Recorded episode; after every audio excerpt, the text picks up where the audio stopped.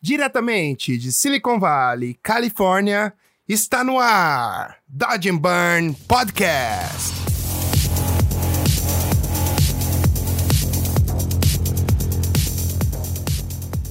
Fala galerinha, aqui quem fala é Hugo Seneviva, o seu host, e esse é o Dodge and Burn Podcast, o seu podcast semanal com muito conteúdo legal sobre arte e tudo que envolve o nosso mercado.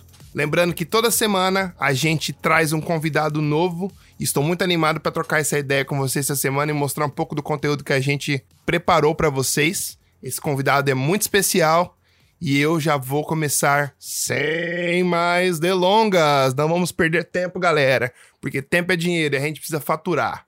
Então deixa eu falar com o meu DJ aqui e já vamos soltar a parada, beleza? E aí, DJ? Tá preparado, irmão? Som do DJ.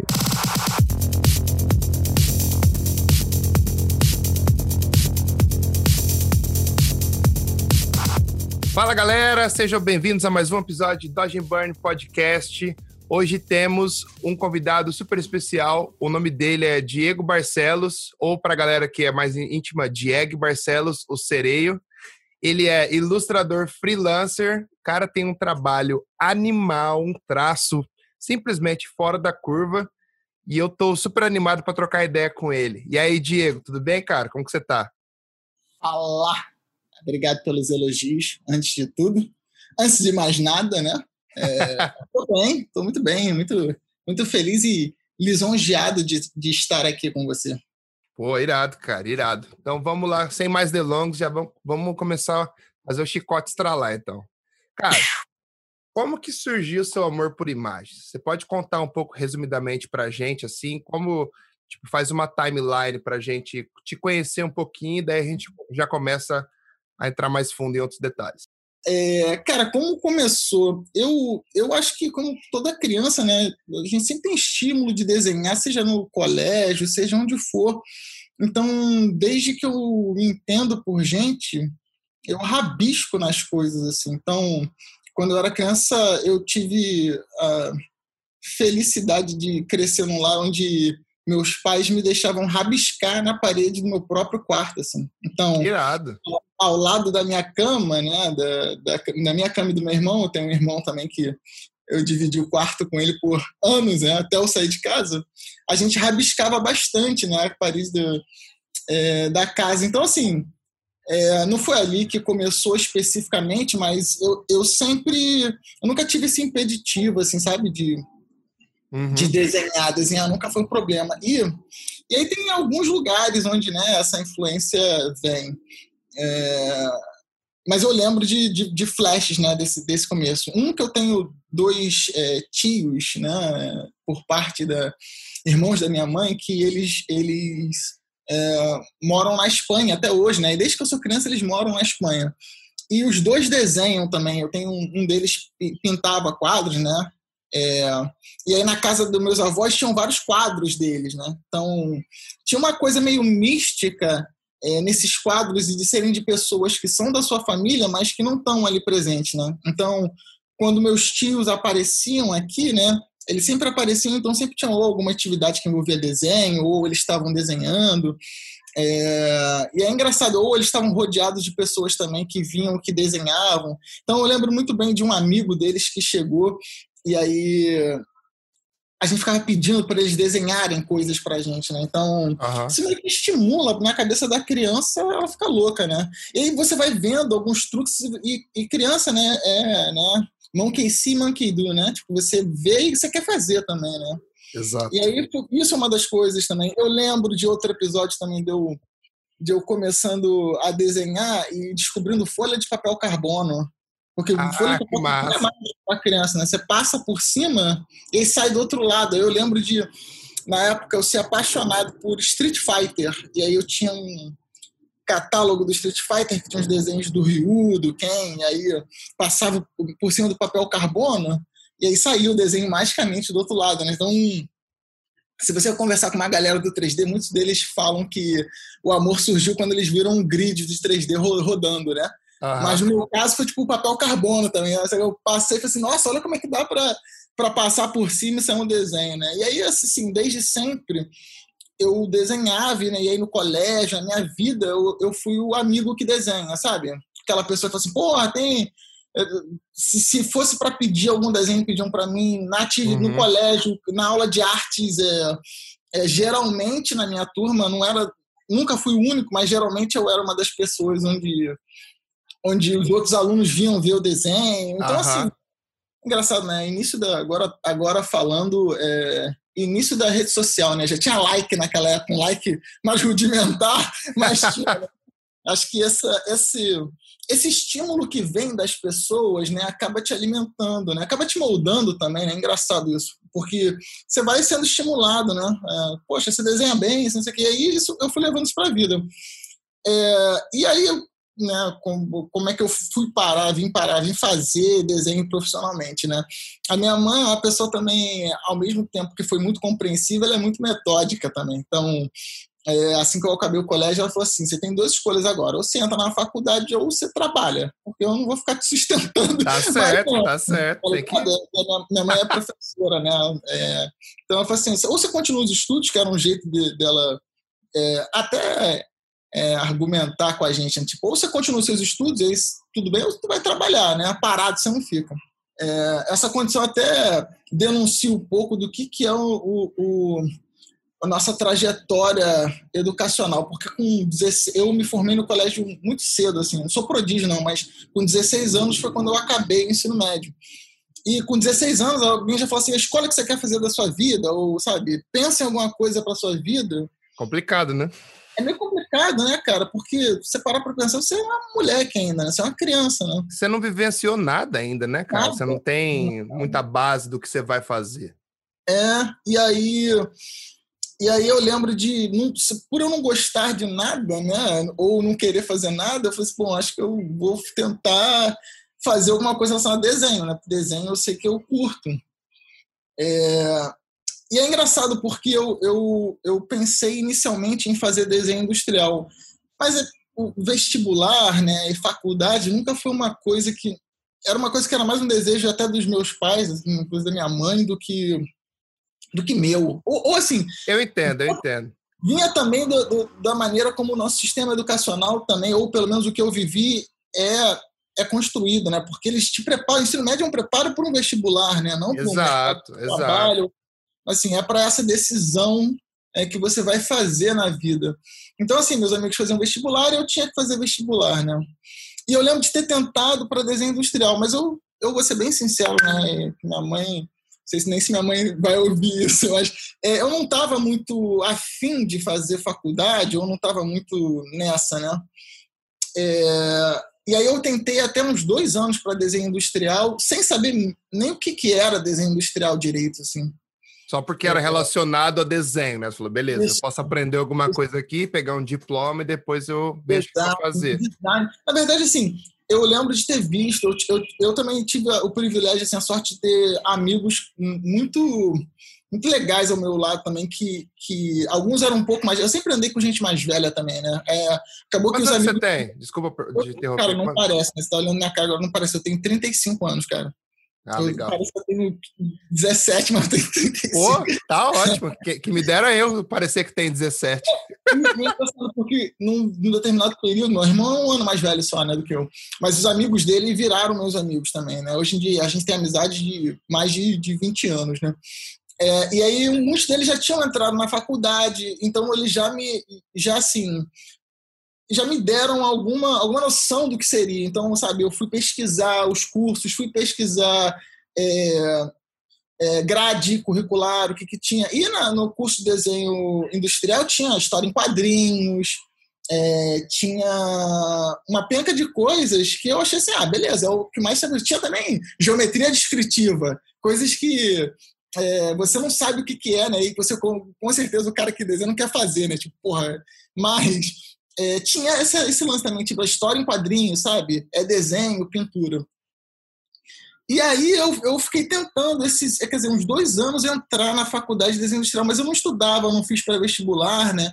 É, de novo, a gente não, eu não vim de família rica nem nada, eu, eu, o que eu tinha para estudar era estudar em casa mesmo, né? É, E aí, beleza, né? Eu fiquei tentando esses anos, mas nada sem sucesso, não, não consegui me dedicar muito ao vestibular. Até que um dia o meu irmão, é, ele chegou em casa porque ele, engraçado, ele achou um panfleto, um panfleto, um pôster de um curso de história em quadrinhos. É, e esse curso de história em quadrinhos estava no colégio onde a gente tinha estudado. E ele falou assim: ah, tá. Eu, e esses anos eu passei em casa, é, trabalhei também, né? Já que minha mãe falou que ou você estudou trabalho, eu trabalhei. Curiosamente, eu fui trabalhar de barman, tá? Com, eu já. Aí nesse 18, é, 16, aí fui para 17, 18, aí 18 eu fui trabalhar de barman, olha que doideira. É, aprendiz de barman, né? É, e aí, quando ele chegou com esse panfleto do curso, eu, aí eu falei assim: ah, beleza, eu acho que isso aí é maneiro. E era um curso que meio que ele estava falando que te capacitava para ser quadrinista e tal. Eu falei: ah, beleza, por que, que não, não fazer um curso então?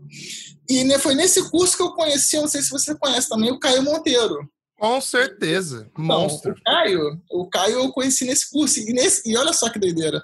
Um parêntese na história, né? Falei que não ia me alongar, mas acabei, vou, tô me alongando. Fica à vontade, tá uma delícia a história. Eu conheci o Caio com 13 anos. 13 anos. O Caio tinha 13 anos quando eu conheci ele. Eu, eu sou 5 anos mais velho que ele. Ele tava com 18 e ele com 13. É, e era e doideira, cara, porque quando eu conheci o Caio, era assim, eu cheguei no curso e tal, não sei o que, aí quando eu olhei pro lado tinha um menino fazendo um desenho, cara, eu lembro até o desenho. Era um anão segurando um, um, dragão pela língua e dando uma machadada. E, cara, bem feito. Ele já fazia essas paradas já? já? O Caio, eu tenho uma inveja Caralho. do Caio estudando um negócio. Eu nunca vi uma pessoa que desde criança, quer dizer, eu já vi algumas, mas ele era uma pessoa que desde criança já tinha em mente o que ia fazer da vida, assim, sabe? Então, ele acho que ele desviou muito pouco do caminho e, e sabe, acho que ele estava tão sangue nos olhos desde criança que não deu o que deu. E hoje em dia ele está aí onde está fazendo coisa para Blizzard, para Magic, para um monte de coisa assim. Né? Fazendo né? o que quer, né? Escolhendo o trabalho, é, né?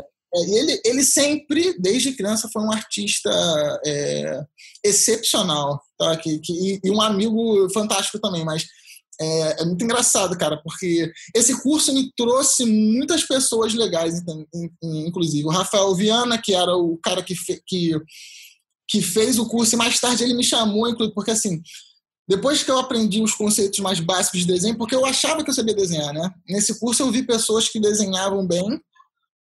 E a experiência, a troca de experiência foi incrível também. Conheci o Wellington Fiuza também, que foi um, é um dos meus mentores no desenho. É, e foi mentor do Caio também. É, a gente tem uma, um carinho excepcional por ele, porque ele também.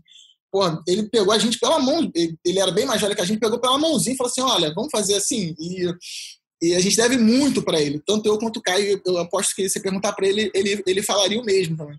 Então, assim, a gente conheceu muita gente bacana e trocou muita ideia, foi bastante amigo, assim. Então, foi nesse curso que eu comecei a, a, a, a ter esse, essa paixão mais séria por desenho, em olhar para o desenho e falar assim, cara, acho que eu posso fazer isso aqui da vida, entendeu?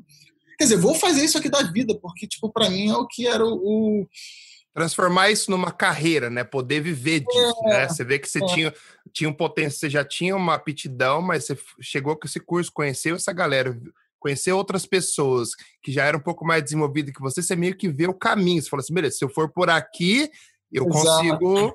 Exato. Tanto que no curso, depois de um tempo, né? E foi no curso que eu, que eu tive a minha primeira é, interação com o Photoshop também. É, e, eu, e aí, no, no, caso, a gente começou a dominar o Photoshop, né? tanto eu quanto o Caio também. E mais tarde o Rafael já estava pedindo para a gente passar Photoshop para os outros alunos, né? Então, tipo, é, a gente passou de aluno para. A gente nunca oficializou o professorado, não, mas foi uma. E não era também, parece que, tipo, que o cara botou a gente para trabalhar. É, mas a gente não, a gente na verdade nunca chegou a trabalhar, mas a gente conversava muito sobre. É, Pô, porque eu, tava, eu, eu, comecei a estudar Photoshop mesmo, então comecei a passar coisas de Photoshop para os outros, então ele falou assim, pô, então a gente pode fazer, de repente, um curso de Photoshop com o Diego. Acabou não rolando, porque é nesse tempo, foi o tempo, nesses anos que passaram, foi o tempo que eu fui estudando e aí eu realmente entrei na faculdade. Uma coisa que é, que é, que é legal também de salientar é que por, por, que, que eu falei desse negócio de você de eu, de eu olhar o desenho como carreira? Porque tanto no colégio quanto na, na, na minha vida em volta, é, as pessoas sempre olham meio torto, né? Quando você fala que quer ser desenhista. E é engraçado, parece que não, mas é assim. É, é tipo, é verdade, acho que você vai ser à toa, né? Pô, desenhista, cara, tá fudido. E, e, e, eu vou te falar que desde que eu comecei. Não, desde que eu comecei, não. Eu nunca passei dificuldade financeira, né? E, e desenhando, nunca, nunca. É, nunca fiquei no vermelho. Ah, não sei no, no começo, né? No começo você faz algumas, né? Você, você começa como estagiário, você começa ganhando pouco, você começa. É, você, às vezes você até faz umas escolhas meio, meio, meio, meio tontas assim com a grana, mas com o tempo você aprende. Mas assim, né? Eu sempre tinha essa pressão, né? Sobre isso, inclusive, me influenciou muito é, na minha escolha na faculdade, porque ao mesmo tempo eu tinha uma pressão da minha família, né? Da social, sabe? De tipo Pô, mas você tem que estar na faculdade, né? Porque você tem que ter um curso superior. Tinha até gente que brincava, né? Pô, vai ser preso, não vai ter um curso superior. Exato. especial. É, mas não, mas, é, mas é, sem brincadeira, tem, acaba, a gente acaba sofrendo essa pressão. E aí o que eu fiz? Né, com esse lance de, de, pô, você não vai ganhar dinheiro e tal, eu acabei escolhendo um curso para mim que, um, era algo menos disputado que desenho industrial e era algo que me dava uma garantia, que é o curso de licenciatura em educação artística. Ou seja, ah, eu sou ah, formado como professor. Eu sou, eu nunca, nunca é, exerci Exerceu, uma né?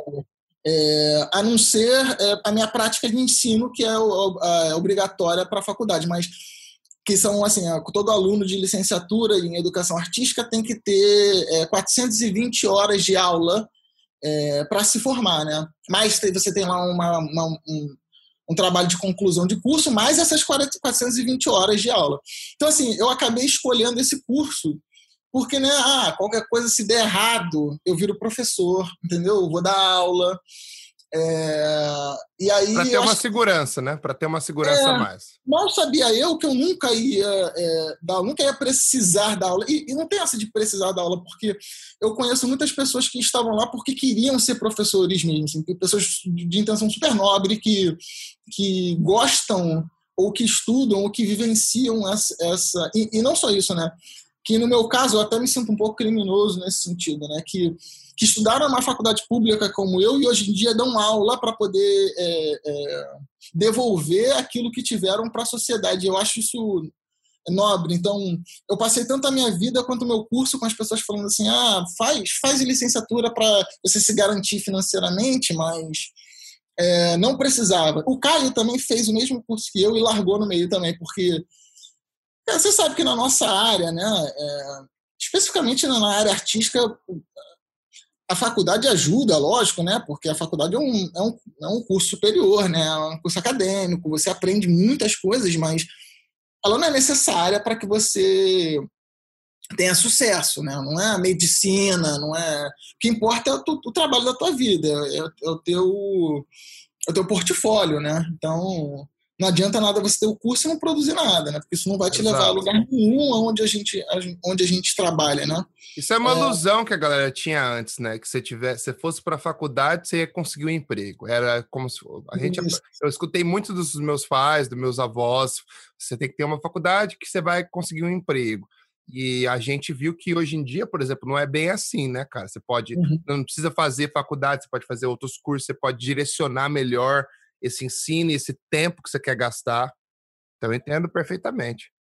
E aí eu, eu, tive a felicidade de trabalhar em muitos estudos, ou com muitos estudos, especialmente aqui no Rio. E, e muitas das pessoas que estão à frente desses estudos, às vezes nem concluíram é, faculdade, ou, sabe, não tem. E os caras comandam esses estudos. E são pessoas que que estão à frente das decisões. Eles não fizeram, não, não tem curso superior, tem superior incompleto, ou ou o curso superior foi para outro lado, né? E eles, e eles seguiram é, outro caminho, assim. Então, é, a minha trajetória na faculdade foi essa também, né? É, foi essa, né? Foi assim, eu vou terminar o curso porque, sabe? E, e tanto que assim, eu, eu demorei nove anos para me formar num curso que seria quatro, no, mais de nove anos, assim. E eu só me formei porque a minha mãe, ela chegou a ligar para minha coordenadora e falou assim, faltando para o meu filho se formar. E aí o que faltava é porque um professor tinha lançado uma nota errada minha. É, e aí eu nunca fui atrás, nunca precisei ir atrás porque eu não estava E aí fodeu, né? E aí eu deixei. E aí a coordenadora falou: olha, se ele, se ele não, não vier é, aqui para resolver esse lance da nota, né, ele não vai se formar, vai ficar aí e, e o diploma dele vai. É, o diploma, né? O curso vai expirar. E aí o que, que, tinha, o que aconteceu comigo? Na, no, foi no segundo período da faculdade, eu foi quando eu arranjei um estágio na Sigus Fly. Ah, na, na grande. Assim, no segundo período, quando eu já entrei na Sigus Fly, eu já, eu já dei prioridade a. Porque assim, nas Sigos eu aprendi bastante, muita coisa também, né? Então, e, e, o processo de aprendizado foi assim, foi foi muito exponencial, assim, sabe? Foi do, do dia para a noite eu já estava fazendo bastante coisa, assim, eu aprendendo bastante coisa que eu dei prioridade ao meu trabalho do que à minha faculdade. Eu estava sendo pago para aprender, né? É... Exato, e você estava num, num, com uma galera ali que era espetacular, né? Então Nossa, você vira uma esponja, você aprende meio que por osmose, né? Só estando perto dos caras. Alguns... Isso, com certeza. Alguns das outras pessoas que trabalharam na Sigos depois de mim, provavelmente, se ouvirem isso, vão me odiar, né? Mas eu trabalhei na Sigos na época que as pessoas chamam de Golden Age, né, da Sigos, porque eu, ah, tinha, é? eu, eu, tinha uma galera ali do meu lado que era absurda, cara, absurda. Eu, às vezes eu nem acredito, eu vejo as pessoas, tipo... Eu fui estagiário, aí tá, por isso que eu falei, eu fui estagiário do Jorge, do Jorge Rutherford. O Jorge Rutherford foi o cara que me ensinou o básico do Photoshop no começo, assim, né? Então, que tipo, massa! Ele foi o cara que me também pegou, mas era, era eu, era o Ciro Solero também. Que massa, Ciro é brothers aço, pô. O Fernando, o Ciro também é meu brother. O Fernando Schleffer também, que, que tem um iHate Flash hoje em dia, né, que tá aí famoso pra caramba, fazendo um monte de campanha legal, um monte de trabalho excepcional. O cara tem não sei quantos. O cara tá, tá ali falando com gente famosa o dia inteiro, só fazendo coisas pra gente famosa o dia inteiro, assim, é engraçado ver, porque ele tava ali com a gente também, era estagiário junto com a gente, né? Eu tinha Pedro Conte com a gente, Aluno Camilo, é, Paulo Visgueiro, Luciana Jordão, Fernando Rolli, é, mas, mas que, cara, aí, os estagiários também tinha o Thiago Storino, que trabalhou na Nuts, a galera que tá na Globo agora, o, o Duque, porra, Luciana Fintelman, é, nossa, conta a gente, Verônica, Bibi, né? Tipo, pô, Gabriel Lopes, Marco Teixeira, que, que faz hoje, que trabalha na Ninja Theory. É só gente, só, cara, e mais um monte de gente que vão me odiar por, por estar esquecendo o nome deles. É só gente absurda, só gente absurda, só gente que estão hoje em dia ainda estão no mercado ou estão em, em, em lugares, sabe?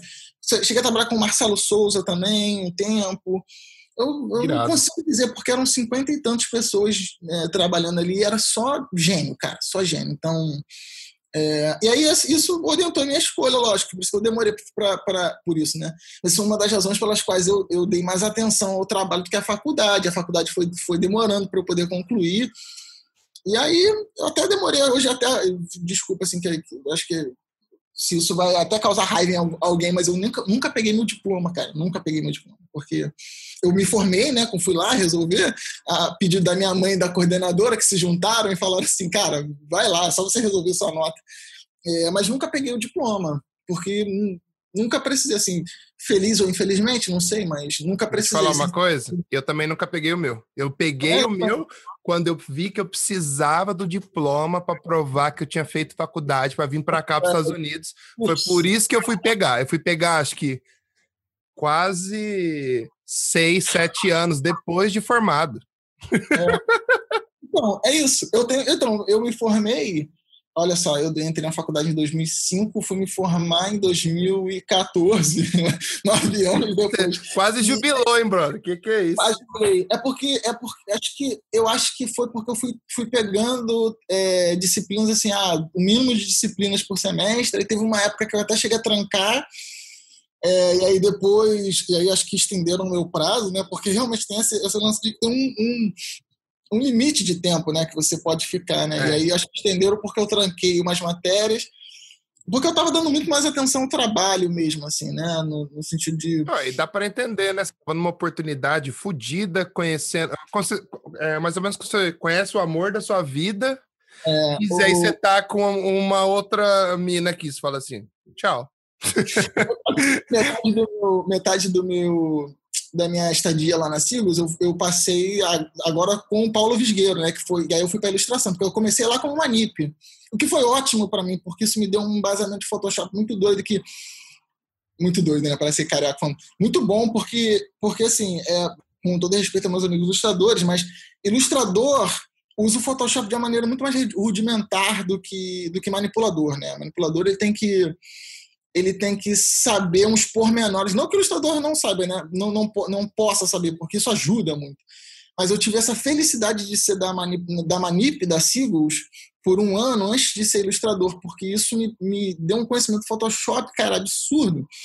É, que hoje em dia eu, eu sinto que, que, E aí, não estou puxando sardinha lá, não, mas eu vejo que é um diferencial muito, muito grande, assim, comparado com amigos ilustradores também, assim. Então, mas fiquei curioso agora, quando você fala disso, você, fala do quê? Que é do jeito que você trabalha, é a sua, a sua velocidade, é o jeito que você vê a ilustra, como você usa as ferramentas para englobar na, na ilustração?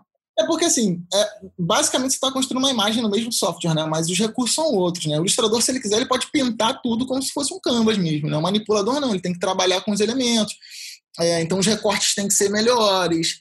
É, né? Não é uma coisa porque o, o, a ilustração ela tem um quê? A ilustração concept ela tem um quê de abstração, no sentido de que Exato. quando eu estou fazendo um concept, eu não preciso necessariamente fazer um desenho bonito, né? E isso é uma das, isso é uma das coisas que eu sempre martelo quando eu estou falando sobre concept com alguém. Ah, vou fazer concept art. Concept art não é sobre você fazer desenho bonito. Concept art é um desenho que resolve problema. É uma né? ideia, é um né? É, uma, é um direcionamento, né?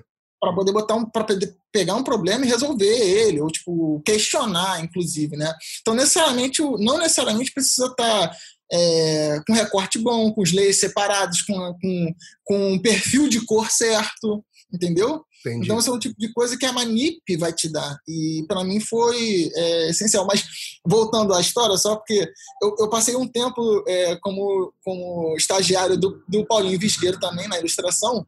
E o Paulinho falou, falou uma coisa para mim que eu nunca esqueci. É, porque foi o meu primeiro estágio da vida, foi na Sigus Fly, né? Então, ele falou assim, cara, foi como se tivesse você foi numa festa e você nunca pegou ninguém na vida. E tinha a mina mais bonita na festa, sabe? Você foi direto nela, sacou? Não tem experiência nenhuma, você pegou, sacou? E nem assim. É, ou aí depende do, da sua orientação sexual, o, o mino, ou, ou sabe, sei lá quem, mas sabe, você foi lá e pegou, entendeu? Então, tipo, isso era, era, era uma maneira dele falar assim, cara, aproveita é, onde você tá, né? É, e aí, tentei aproveitar ao máximo. Assim, aproveitei no sentido de, é, de, de, tive ótimas relações com as pessoas. E até hoje tem algumas pessoas lá da Sigos que são minhas amigas. Até hoje tem pessoas que trabalham comigo, me dão trabalho, confiam no meu trabalho, entendeu? Então. É, fui muito. Tenho muita sorte de ter passado por lá. Sorte mesmo. É, engraçado, né? Porque teve um processo de seleção, né? Teve. A gente fez um processo de seleção para ir para lá, então não foi a história é até curiosa, depois eu, se, se, quiser eu conto, mas é, teve processo de seleção para ir para lá e tal, mas eu também tive muita sorte também, né, cara? Não, não, não, posso negar o privilégio que eu tive de passar por lá, porque me abriu muitas portas também, muitas portas. Eu imagino, porque Segus Fly, cara, é o, era o lugar.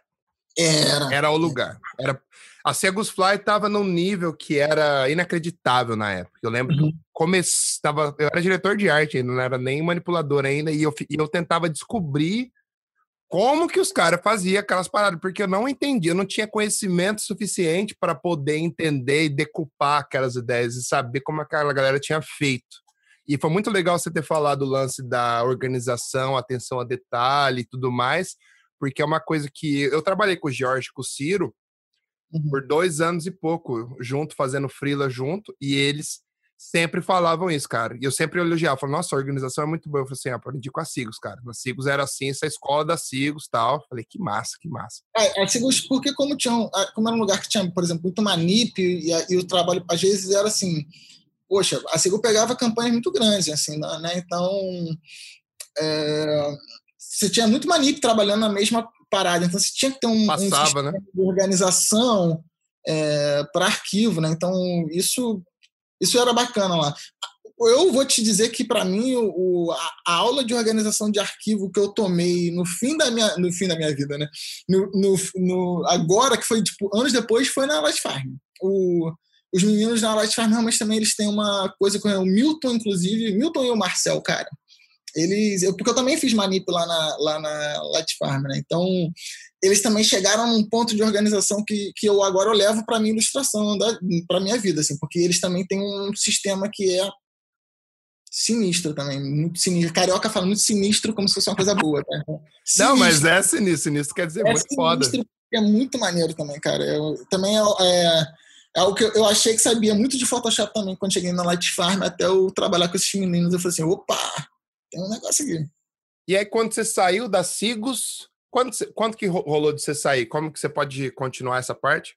Beleza, o que, que aconteceu na Sigos, né? Eu, eu, a Sigos, ela era uma empresa muito grande, né? É, e eu não vou entrar em detalhes sobre como aconteceu, porque eu também não participava dessas decisões é, que são administrativas, né? Mas o que rolou foi que com a crise de, foi de 2008, né? Acabou a crise de 2008 que teve nos Estados Unidos, né? A Sigos tinha bastante clientes lá de fora. É, acabou refletindo aqui, foi, foi chegando aqui em 2009, né? É, então, acho que a Sigus passou por uma. E isso, tanto parte do, do, do, modelo que eles tinham, né? Porque tinha muita gente, era uma empresa bem grande, né? Quanto parte do, deles também terem. É, eles tinham uma conta é, X, né? Que, que, que dava uma grana boa, mantinha uma estrutura boa da empresa, né? É, que eu acho, eu acho né, que deu algum problema nessa conta, algum problema em relação ao que a Sigos ao montante de trabalho que a Sigor estava pegando na época que eles tiveram que desligar uma galera, uma galera mesmo, assim. Então a empresa reduziu bastante, né? Ela ficou viva, né? Lógico, né? Depois se mudaram de escritório, mudaram de, de staff também, mas rolou uma, um corte em massa e eu, eu fui selecionado nesse corte também, né? É, no hard feelings at all, sacou? Porque. Acontece. cara, eu saí, não, não saí com problema nenhum. Eu não, né? Algumas pessoas talvez saíram, mas eu não saí com problema nenhum. Os caras sempre foram. Eles tentaram ser o máximo é, honesto possíveis comigo e, tipo, no hard feelings, cara, a gente se amarra do trabalho, infelizmente tá rolando.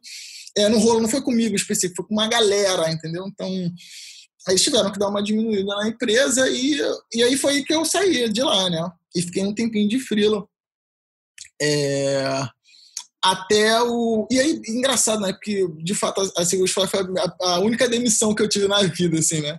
E, tipo, é, é, é um pouco tristinho, né? Você ter da empresa que você, você gosta de trabalhar, né? Mas eu, no outro dia, eu tava. No outro dia, né? Outra semana, eu tava bebendo no bar com, com, com algum dos camaradas, entendeu? É, e, eu, e, e, eu sempre encontro com eles em ocasiões, então, assim, então, assim no hard feelings at all é, a gente entende, né, que tipo, pô, é uma empresa e se a empresa é. não, não, tem, não tá com uma saúde boa, você tem coisas que você tem que fazer e aí, às vezes chega nos, nos, nos, nos empregados e chegou em mim.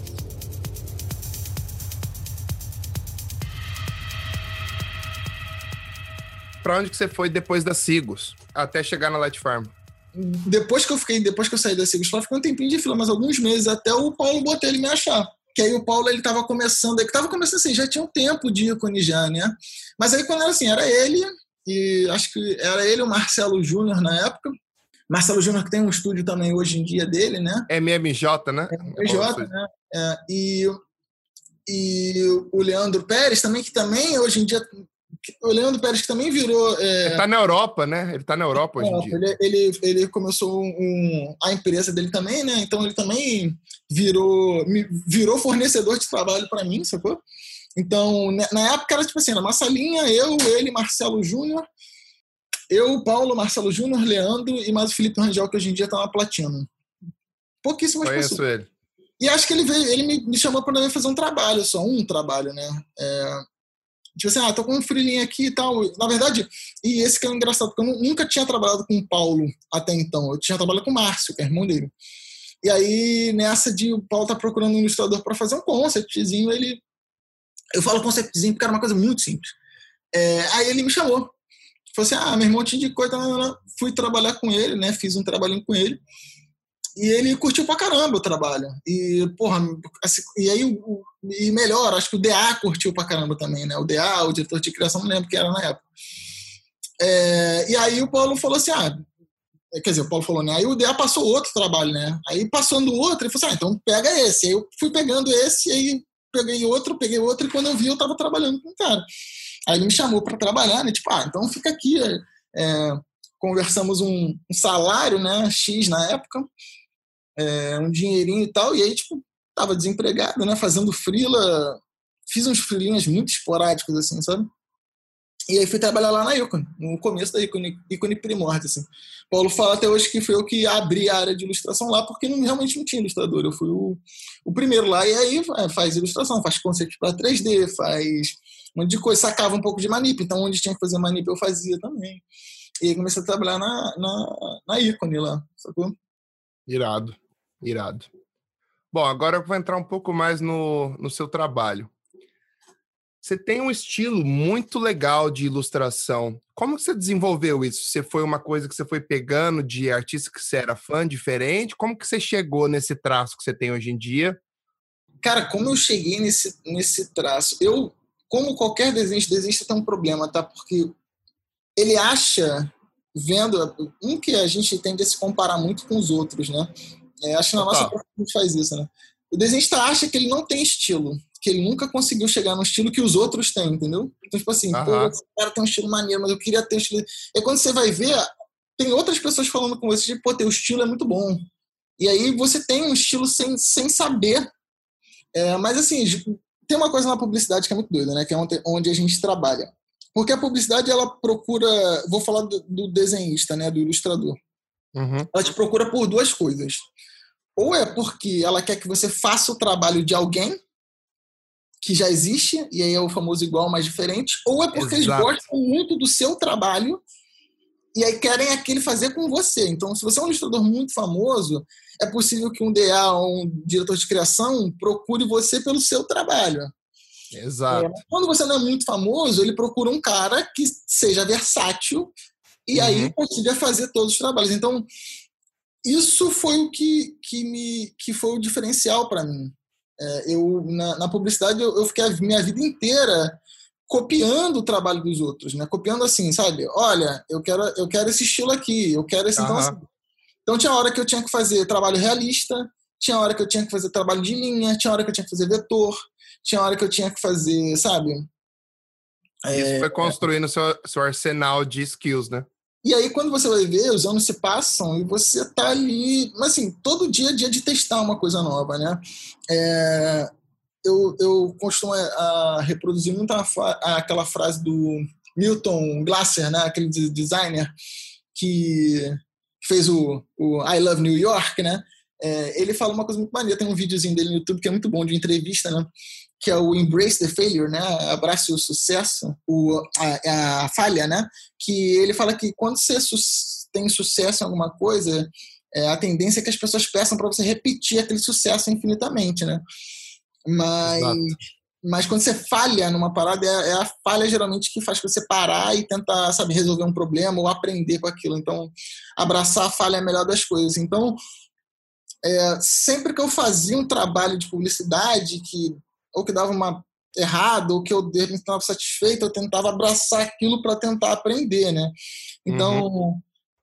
tentando reproduzir os outros e não conseguindo foi onde eu cheguei no meu, entendeu? Uhum. E aí é engraçado você pensar isso. Por exemplo, eu lembro muito bem de um trabalho que eu fiz na, Ico, na Icone, que a, a referência era o Thiago Roysson. É, e aí o cara tem um trabalho absurdo, né? Ele é um, ele é um mestre no que ele faz, né? E tipo, porra, vai fazer o Thiago Roysson sem ser o Thiago Roysson, sacou?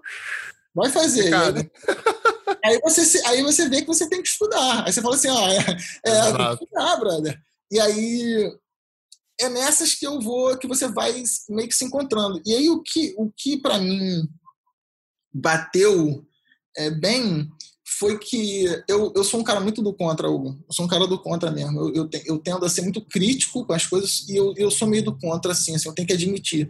Apesar das pessoas falarem que eu sou e eu falo assim, não, não sou não, mas porque isso é eu sendo do contra também. então, assim, então, tem um lance que na, no desenho em geral e na academia também, tá? É porque eu, eu falo isso porque eu passei pela academia. As pessoas negam muito o traço, a linha. Né? O desenhista tem muito desenhista que odeia line art, porque ah, line art é chato. As pessoas gostam de pintura, né? E, e eu, eu, sempre procurei no meu trabalho fazer o contrário. Assim, quer saber? Eu vou então fazer um line art maneiro pra caramba. Então, isso foi uma coisa que eu me vi tendo prazer em fazer, sabe? Tentando explorar mais o traço né, no desenho. Uhum. E não é porque eu adoro desenhar, não. Eu tenho, na verdade, eu, adoro desenhar, né? Eu tenho até a mão trêmula, cara, para fazer. Por isso que o digital me ajuda bastante, assim. Minha mão não é tão firme assim. As pessoas sempre falam, pô, você devia ser tatuador. Nossa, eu ia fazer uns garranchos absurdos, assim, porque minha mão treme muito. E aí eu, mas, mas assim, ainda assim, né, o digital facilita na hora de você é, fazer linha, editar linha. Então, eu sempre procurei, sempre procuro no meu trabalho é, trazer um pouco dessa linha. A, a, a publicidade acabou me forçando a fazer pintura, a fazer vetor, a fazer tudo que eu, que eu, que eu posso, assim, mas na minha ilustração pessoal, né, eu tendo a, a, a, trazer mais a linha e tentar explorar justamente pelas pessoas dizerem assim, ah, porra, linha não, que maneira você fazer a pintura. Porra, a linha é legal, mas porra, quando chega na pintura que é o de então, aí eu falo, não, quer saber, eu vou fazer uma linha, eu quero fazer uma Foda, linha né? tão maneira que quando chega na pintura eu só jogo uma corzinha e já fica legal. E é isso que eu procuro nos meus desenhos, assim geralmente quando eu faço minhas ilustrações, é fazer uma linha bacana pra caramba, a ponto de que se eu jogar só uma cor básica, eu já tenho uma coisa quase, quase pronta ali, né? Então, tem muito no meu estilo, as minhas influências também, né? Eu tenho vários artistas que, que, de influência, né? Que são os caras que estão no meu meus livros. Fala, né? cita, cita três, cita três. Olha, tem um que, é, que quem me conhece já sabe que, que vai rolar, que é impossível não citar, que é o James Dean, né? Que é um artista. Nossa, esse cara é surreal, é, velho. o James Dean, ele, é, ele eu, eu, às vezes eu, eu, eu, gosto tanto dele que eu chego a ter raiva dele, sabe? Tipo, eu, ia falar uma parada muito pesada, assim, tipo o, John, o cara que matou o John Lennon, não, sacanagem. assim, eu gosto tanto dele que às vezes eu sinto raiva, que eu não entendo, cara, de como o cara consegue ser tão bom, assim, né?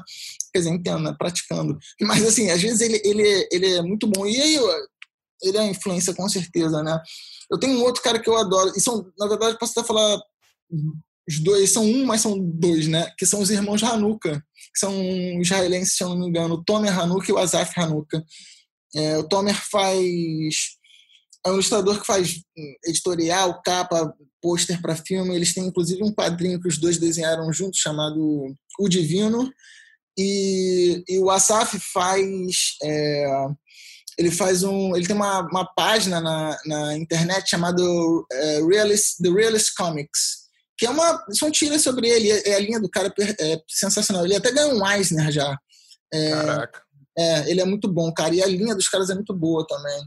Ah, tem o Muxá, Muca, né? O Alfonso, Alfonso Muxá, o Muca, ou cada lugar chama ele de um jeito diferente, mas ele tem muita linha absurda. Tem muita gente, cara, que eu, que eu olho assim para para o trabalho, para a maneira como executa a linha. E é, é uma, uma coisa gráfica, assim, né? Eu tenho muita influência também de quadrinhos, né? Porque a gente. Você provavelmente, como eu, deve ter passado boa parte da sua vida lendo os quadrinhos ou vendo quadrinhos. Total, total. É. Então, assim, quadrinho é fogo, né? Porque o quadrinho ele também tem uma coisa interessante, porque como na história dele ele teve limitação gráfica, né? A limitação gráfica faz com que a linha é, seja feita de uma maneira inteligente, né? A linha, os ângulos, as posições, tudo, para até facilitar o storytelling. Eles são muito mais ousados e você pega cada cena feita de um jeito que é muito legal, cara. Muito Mas legal você vê que a limitação influencia nisso, né? A limitação, às vezes, é na época Exato. da impressão ou das cores. O cara não tinha. O Hulk é verde porque sabe, não tinha. Não, não, tinha a cor que eles queriam, sabe? Tem uma coisa, tem uma história assim no Hulk, eu não, vou, não posso estar falando besteira, mas o lance dele ser verde de repente tem a ver com uma, uma limitação que eles tinham gráfica, assim, em, ter, em, termos de tinta, né? Ou tem algum personagem que tem, que tem essa história por trás, né? Engraçado isso, né? O quadrinho tem bastante disso, de, de ter soluções inteligentes, e eu aprendi isso nesse curso que eu te falei, que eu conheci o Caio e tal também. Irado, e é legal saber que eles encaram as limitações como um desafio e não como uma coisa que vai te prender, né? Ele fala, ah, beleza, não posso ir aqui, então vamos fazer desse jeito, vamos fazer de uma forma mais dinâmica, Exato. porque eu não consigo colocar tanto detalhe, então preciso fazer uma cena que é mais clara, que é mais fácil de ser vista, mais fácil da galera entender, então eu vou simplificar, mas eu vou ao mesmo tempo complicar em outras partes para que eu consiga extrair o melhor resultado daquela cena com aquelas limitações, né? Exatamente. E, e detalhe, detalhe, né? Uma história curiosa, assim, uma, rapidinho. Num dos trabalhos da Light Farm, eu, eu sempre falo isso para as pessoas, né?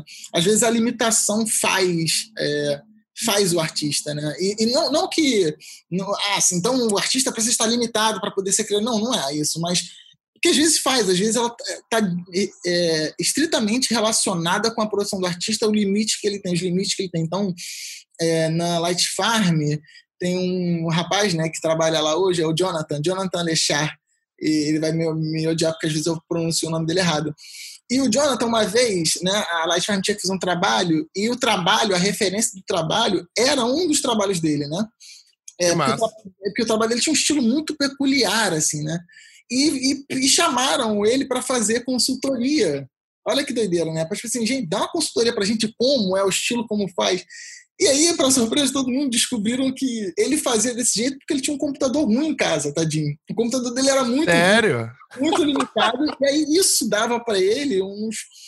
Eu posso estar falando besteira aqui pro Jonathan, né? O Jonathan vai até ficar chateado comigo, mas ele tinha uma maneira muito peculiar de resolver as coisas no, no Blender, né? Ele fazia, usava o Blender, usa o Blender até hoje.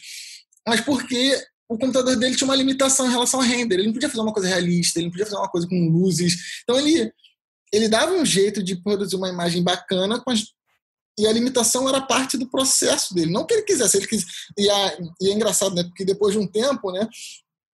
Os meninos da Light Farm até mandaram um computador para ele, sinistrão, né?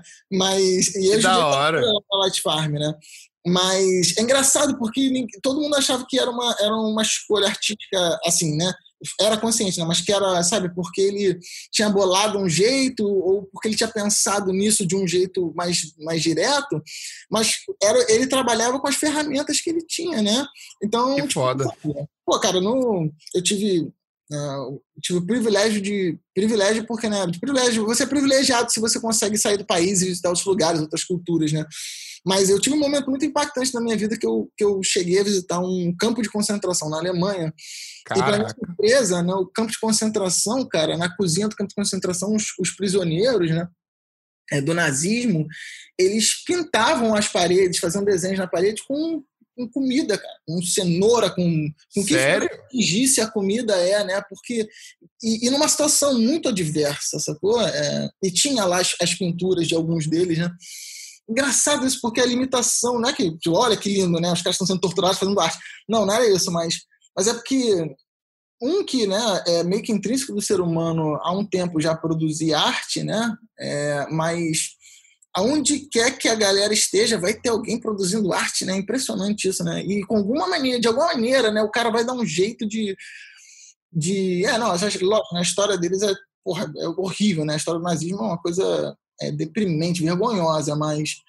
Mas é interessante você ver que, que a, nas condições mais adversas a galera produz arte, né, cara? E produz Porque arte. A arte é, arte é forma de expressão. Você é. pode expressar qualquer tipo de sentimento que você estiver vivendo. A gente, como artista, lógico que a gente trabalha para um lance, para um campo mais comercial. comercial. Então, mas existem muitos artistas que fazem por hobby, que gostam de se expressar, ou que não, consiga, não conseguem se expressar pessoalmente, se expressam com, uh, através da arte deles, sabe? Então, eu acho que a arte circula tudo, e a arte é um, é uma gama de emoções que a gente é, transforma em imagens, em traços e para colocar a emoção para fora, seja ela boa, seja ela ruim, sabe?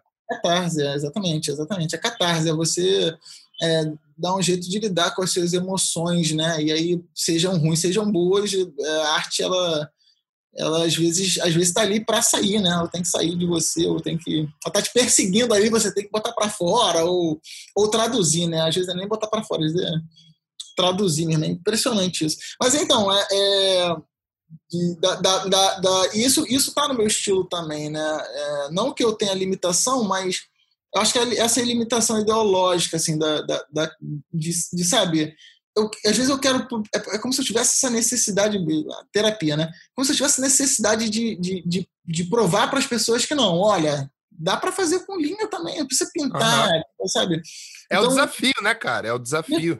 Isso. Então, eu, eu, eu quis no, no meu trabalho, eu sempre quis no meu trabalho é, sendo contra mesmo, na verdade, né? Tipo, se uma, se uma, pessoa me fala que eu não posso fazer um negócio, eu vou lá e quero provar o contrário. Sabe? Então, tipo, ah, não, porra, você tem que finalizar o teu desenho com pintura, sabe? Pode... Não, cara, eu quero, quero trazer mais, mais da linha para ele, quero trazer mais do. Seja lá da, da diversidade mesmo, sacou? Aham. E funcionou, porque olha, olha onde você tá. É, não. Você fez a escolha certa. Tô fazendo, né? Eu fiz muitas, muitas erradas também, né? Que são parte do processo, mas. Então, você acha que, por exemplo, para um ilustrador que está começando hoje em dia, você acha que é legal, ao invés dele ficar preso num estilo só? Vamos supor que o cara começou a fazer ilustre e o cara gosta daquilo, o cara se dá bem. Mas você acha que, por exemplo, se um cara desse, você acha que um ilustrador que iniciante, ele deve passar por várias experiências, assim como você passou? Sua opinião, tá? Você acha que, por exemplo, se ele faz um estilo que ele já gosta, ele meio que domina, ele deve, deve seguir nisso e, e, e focar, basicamente focar em uma coisa só, ou tentar absorver um pouco de tudo e construir um estilo próprio mais para frente. Sua opinião? Sim, sim, total. Eu acho que é porque assim, antes, antes de mais nada, assim, né? Essa é uma coisa que eu, que eu costumo dizer, cara. Eu tenho muito de não, eu, eu, eu, sou desenhista profissional, mas filósofo amador. Assim, eu gosto muito de filosofia, é uma coisa que eu tô é, os dias lendo sobre. Então, tem uma coisa, isso, e também isso não é filosofia, isso é a sua avó vai te dizer isso, ou todo mundo vai dizer isso. A vida não tem fórmula, né? Não, não tem fórmula, cara. Não tem Exato. Fórmula. Quando eu falo da minha sorte, eu sempre digo isso para todo mundo, assim. Sempre duvide de uma pessoa que acha que chegou onde chegou por puro mérito. Porque não é só puro mérito, não, cara. Sorte também tá. Tem, a sorte tem uma tem um papel pesadíssimo nisso, porque amanhã o universo te derruba. A vida vai te derrubar se, se, se você der o azar, se você der a falta de sorte. Então, assim, é, é né, a sorte vai, vai jogar, vai ter um papel importante você tem que estar preparado para quando você tiver sorte ou não, assim, né? Para quando, a, quando a coisa acontecer. Então, assim, não tem fórmula. Se tivesse fórmula, tinha livro, sabe? Estão vendendo. Bernardinho já tinha feito um, um, livro já sobre, sobre como vencer na vida de fato, assim. Sacou? Então, assim, não tem fórmula. É, tem né, muito da tua intuição e desse preparo. É, então, eu, eu, sempre, eu sempre falo assim: você tem que olhar racionalmente para as coisas. Né? É, trazer mesmo para o terreno do racional. É, até às vezes, até a tua intuição também, sabe? Você, você tem que trazer o terreno do racional, porque às vezes você gosta muito de fazer alguma coisa, mas aparece uma oportunidade que não é o que tu gosta de fazer, mas vai te levar para um, um lado é, que de repente é, vai te levar para uma maré, né, para uma correnteza que vai te, te jogar num, num lugar bom, assim. Então, então assim, né, é, o que, que eu acho? com certeza você fazer ser plural no seu trabalho, né? viver várias experiências, vai aumentar o leque né? de, de, de caminhos para você. Mas não necessariamente é isso que vai te levar a ter su sucesso, né? E aí a gente pode até discutir essa definição de sucesso também, porque aí vai depender da tua interpretação pessoal do que é sucesso.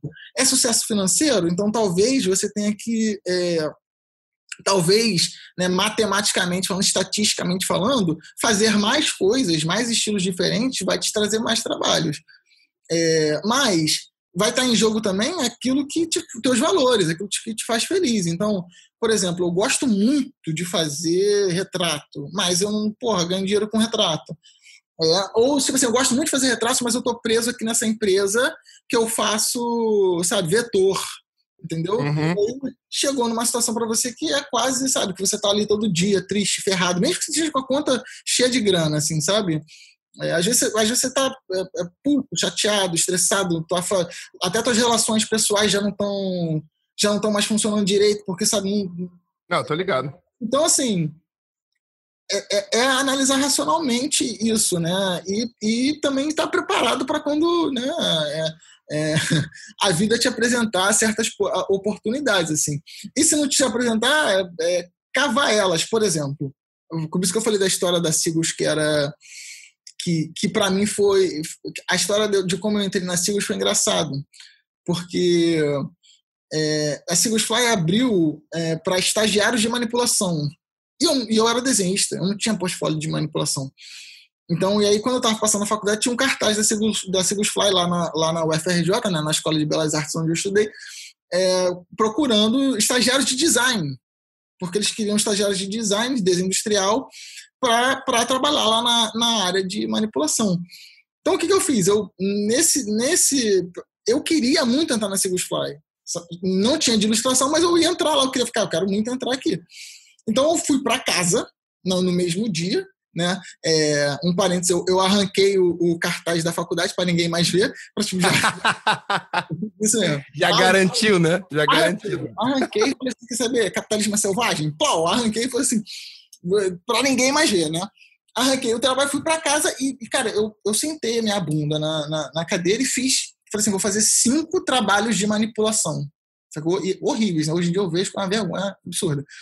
Mas eu falei assim, é, para eu ser estagiário, né? eu não tenho, mas eu preciso produzir esses trabalhos porque né, eles estão pedindo cinco trabalhos de estação. Eu queria fazer manipulação da minha vida? Não. Eu queria entrar na Sigus Fly. Você, Você queria oportunidade, né? Exatamente. Aí, aí, eu pensei, olha, lá dentro da Sigus Fly, de repente eu consigo, sabe, mudar para Ilustra, passar um tempo. Total. Mas eu queria entrar na Sigus Fly. Eu, meus valores eram outros, não era muito mais, não era muito mais o que estava na minha arte, mas o que eu queria profissionalmente para minha vida. É, e aí volta na tua, na tua pergunta, assim, né? Tipo, sabe, o que, que você acha melhor? Vai depender do, um, dos teus valores e das oportunidades que a vida te apresenta.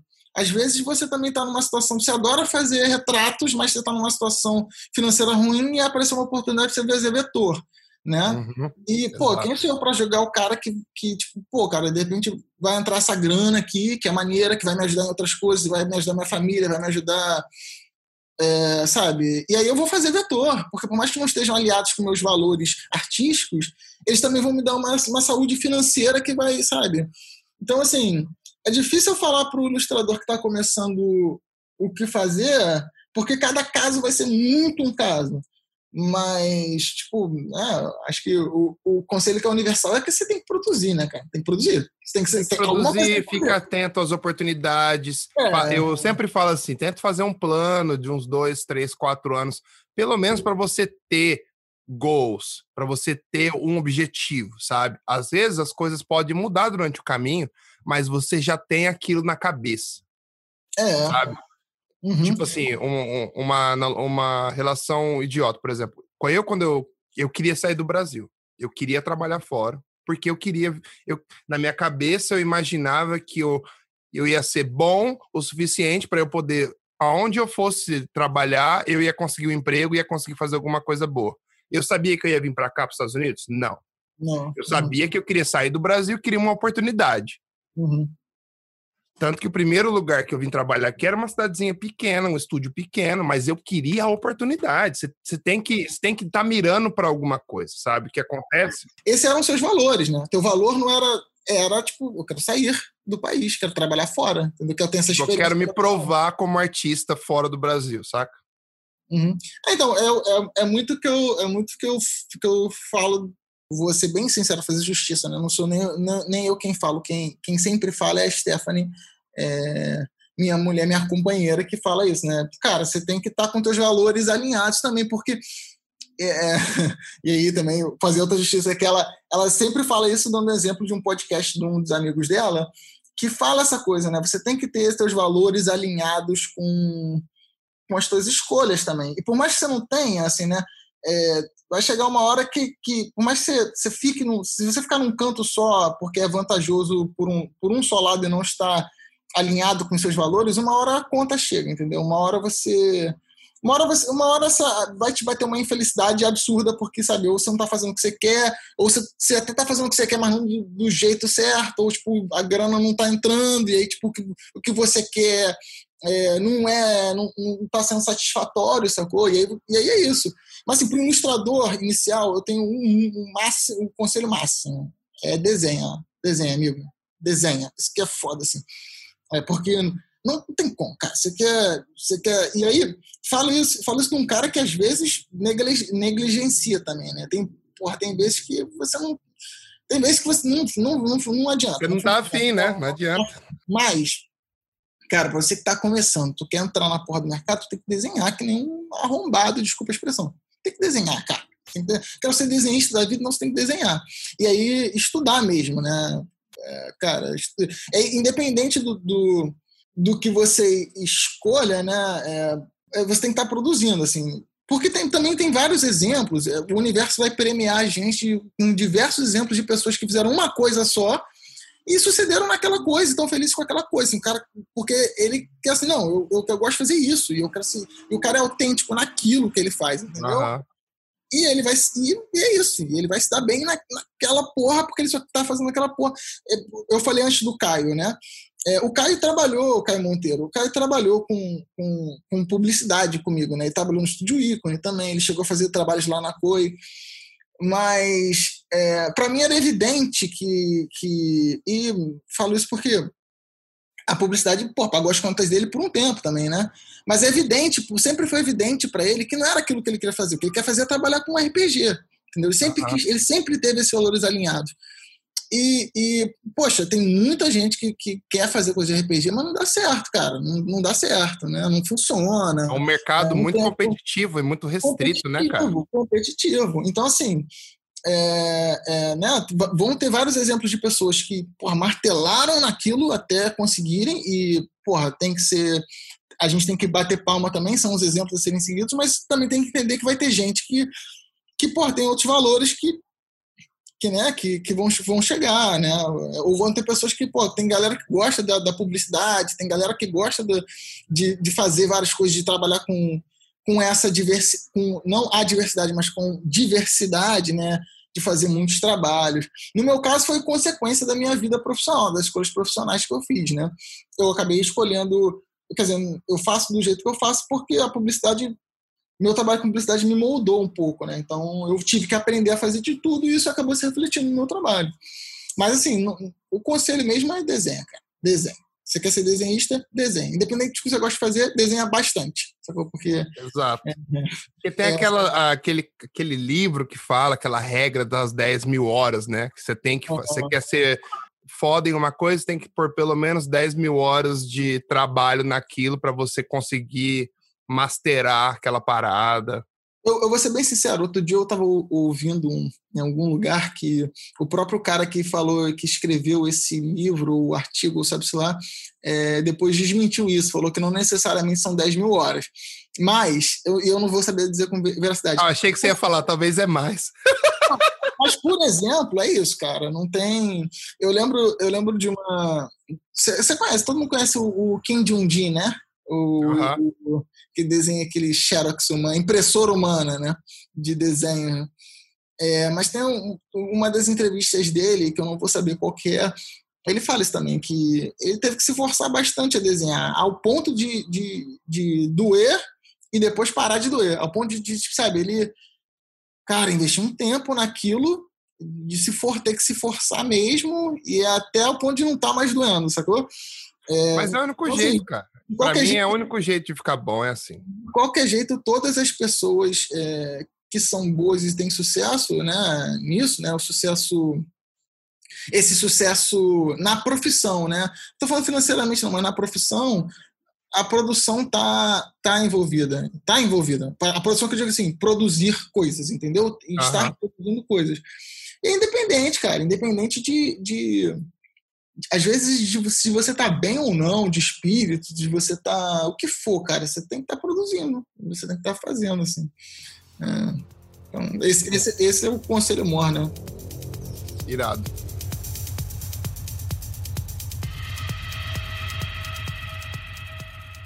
E agora, uma coisa mais pro lado tecnológico. Como você vê a nossa profissão evoluindo com estante de tecnologia surgindo? Por exemplo, a gente acabou de ver essas, essas atualizações loucas da Adobe, que você muda o olho, você faz o diabo. Eu ia falar como isso vai ser o futuro tal. Mas você acha que a gente vai chegar a ficar obsoleto algum dia ou o elemento criativo, a nossa criatividade, sempre vai prevalecer? É, é é muito difícil prever o futuro, né, cara? É, é porque. É engraçado, né? Você já viu. Em, em algum lugar, tem, se você procurar não é difícil, mas é, imagens de artistas do século. É, do século 20, não, do século do início do século 20, prevendo como seria o final. Você já viu isso? E aí tem os caras que são desenhos de como os caras acham que o século como ia evoluir. E aí é uma viagem, cara, porque é bicicleta voadora, é. tipo Blade Runner, né? É muito pior do que Blade Runner. Esse Blade Runner não, não, não, não chega perto, porque é engraçado. E, e, e tem um filósofo que eu amo muito que fala isso, né? Porque qualquer previsão do futuro tende a passar pelos objetos que você tem no presente ou no passado, né? Então, tipo assim. Exato. Por exemplo, é, a, a, própria telefonia celular, que hoje, né, os smartphones que a gente usa, né, é, cara, acho que a relação que a gente tinha com eles, com a internet, com o Facebook, ninguém previu 10, 20 anos atrás, né? É, então, sabe, quer dizer, ou até pode ter previsto se você falar do Blade Runner ou do, do, ou do Asimov ou de qualquer outro escritor de, de ficção científica, né? É, vai ter, vai ter acertado uma coisa ou outra mais no grosso de como as relações funcionam, é muito difícil prever o que, que vai acontecer. Agora, é, o Rafael, o Valaperde fala uma coisa muito doida, assim, o Rafael Valaperde, né?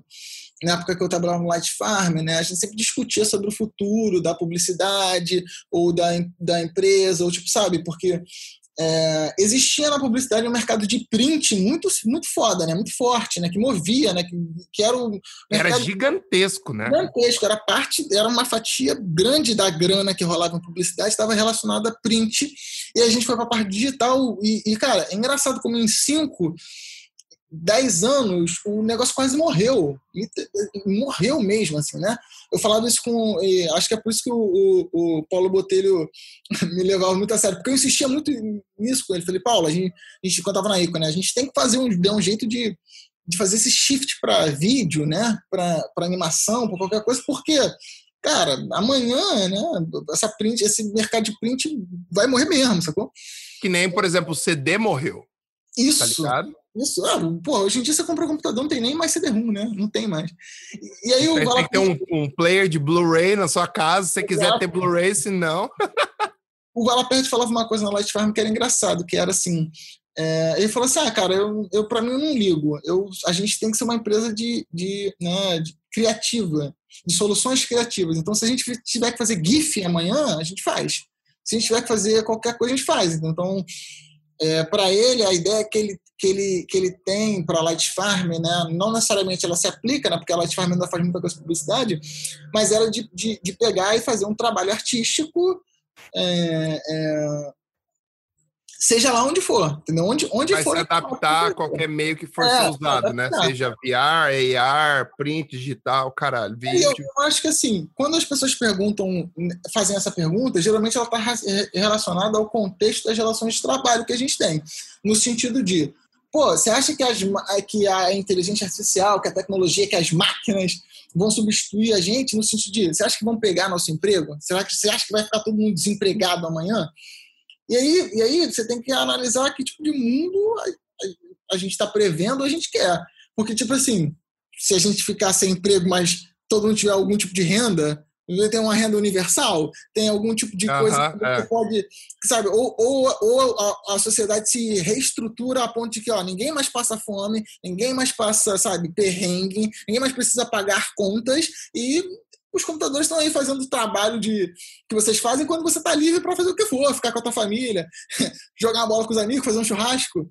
Porra, legal, querem me substituir? Fiquem à vontade, entendeu? Isso não vai, é, isso não vai tirar de você o teu desejo de fazer e de produzir arte, entendeu? É porque agora uhum. a gente pensa nisso como, tipo, sabe, o Photoshop tá aí, tá aí, porra, essas atualizações foram foda mesmo, cara. Isso é, é eu tava vendo é, os neurofil, é, neurofilters. É, eu vi um vídeo hoje sobre isso aí. Eu tava é. super curioso. Maravilhoso. Uma coisa que eu adorei agora é que eles atualizaram. Tem um, um, um, pattern maker agora no Photoshop. Ah, eu vi essa parada. Eu curti mais as, as coisas que são mais artísticas do que as coisas tipo do aging, colocar mais cabelo e tal. Porque eu ficava olhando nas demonstrações e falei assim. É fica legal mesmo. Eu quero ver com zoom isso, tá ligado? Porque vendo num preview, tudo é bonito. Mas tem, eles, aí... eles, estão com uma ferramenta também agora que saiu de, de trabalho em resolução, para trabalhar se você aumentar a imagem, eles ainda construem. Ah, eu vi do zoom, né? Que é, é, que é neural também. Mas assim, é, geral, é, é, engraçado, né? Porque eu posso recomendar, vou fazer uma recomendação de leitura é, de um livro chamado Tecnognose. É, eu vou estar tá assassinando o livro do o, o, nome do jornalista. Eu tenho um livro aqui. Esse livro aqui, ó, Tecnognose, do Eric Davis. E é engraçado esse livro porque ele, ele o Eric Davis é um jornalista americano, né? Mas, mas ele tem uma pesquisa histórica sobre, é, sobre um, como como é, os grandes, as grandes é, revoluções tecnológicas aconteceram e dois, como vários me mecanismos é, de poder se apropriam delas, né? É, então, tipo assim, sabe? É, ele fala desde assim do telefone, inclusive ele fala do, do Dom Pedro II, se eu não me engano. Dom Pedro II estava vivo quando o telefone foi inventado. E aí tem uma história que ele achou que estava falando com um fantasma, porque para ele, cara, o telefone porra é essa. E não só isso, né? Quando a prensa também foi inventada, é, o livro teve problemas, assim, sabe? Que tipo, nossa, essa tradição, nossa tradição oral vai se perder. Então, sempre que uma tecnologia chega, o rádio também, né? Quando o rádio chegou é, na cabeça da, do, do, é, da galera que, que, que, que, advogava, né? O, o, o invento do rádio, né?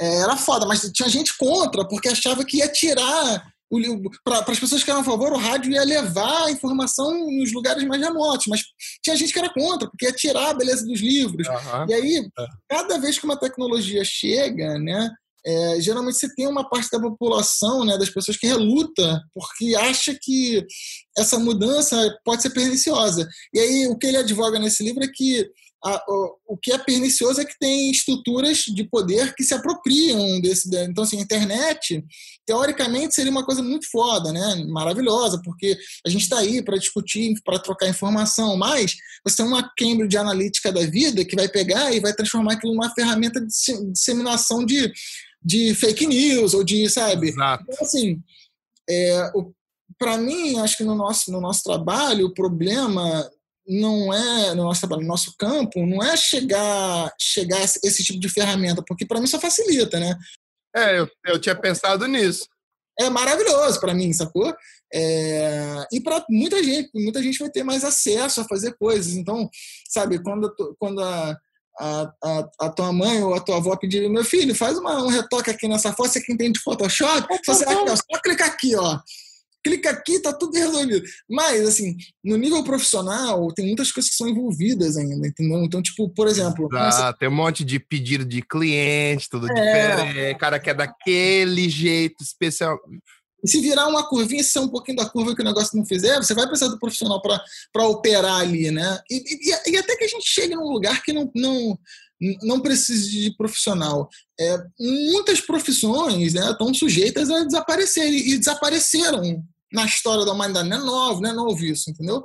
Uhum. E, e, a gente tem que estar tá jogando um jogo né, que a tua tá, tá fadada a desaparecer também, assim, pode estar fadada a desaparecer. Né? Na área criativa, ela há uma dificuldade extra, né? Porque precisa da, da, da desse, desse, pensamento, na maior parte das vezes precisa do pensamento humano, da, da subjetividade humana, mas não quer dizer que a tecnologia não, não, não avança suficiente para poder substituir ou fazer isso de uma maneira mais eficiente.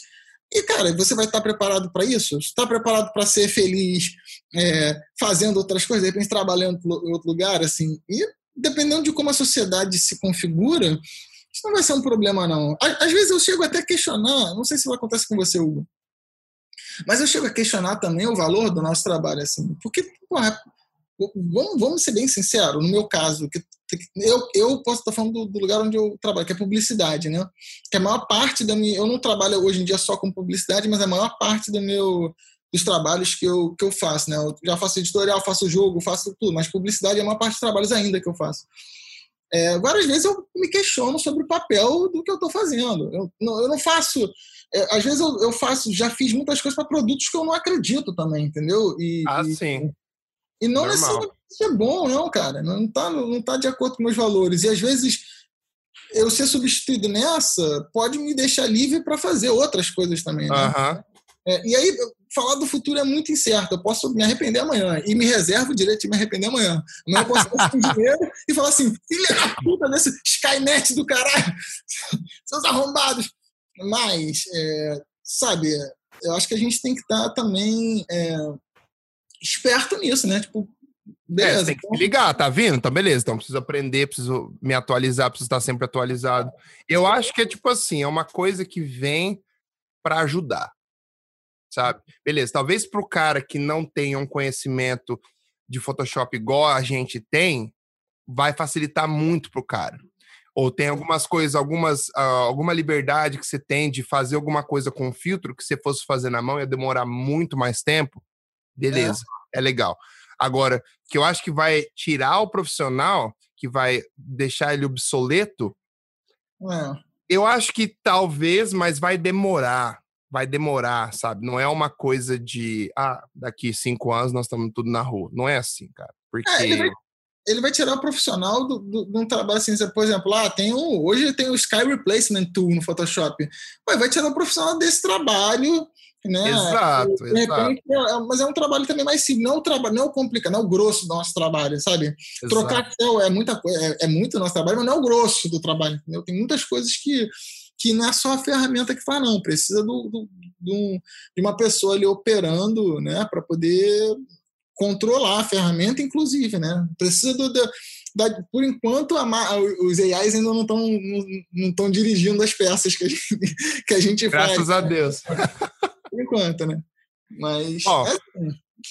Agora vamos mudar um pouquinho. Eu quero perguntar para você uma coisa que é um pouco fora disso, mas eu acho que é super importante também. Aonde que você busca inspiração para seus trabalhos? Engraçado. Eu, na verdade, eu, eu tenho. Acho que eu sou inspirado demais sem trabalho de menos, porque muita coisa qualquer coisinha, não é qualquer coisa assim, mas muita coisa eu, eu olho e falo assim, nossa, podia fazer uma ilustração disso, assim.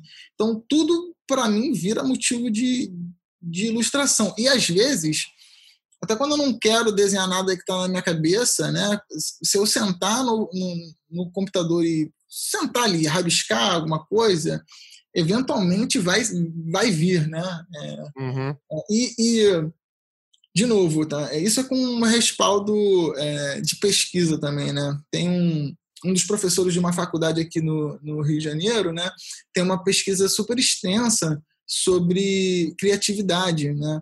E depois de entrevistar, sei lá, mais de 30 mil artistas, 30 mil mesmo, assim, é, uma das conclusões que ele tem é que a criatividade vem é, estritamente da produção. Então, é, você pode ser muito criativo parado, né? olhando, olhando o céu, olhando as nuvens, na vida.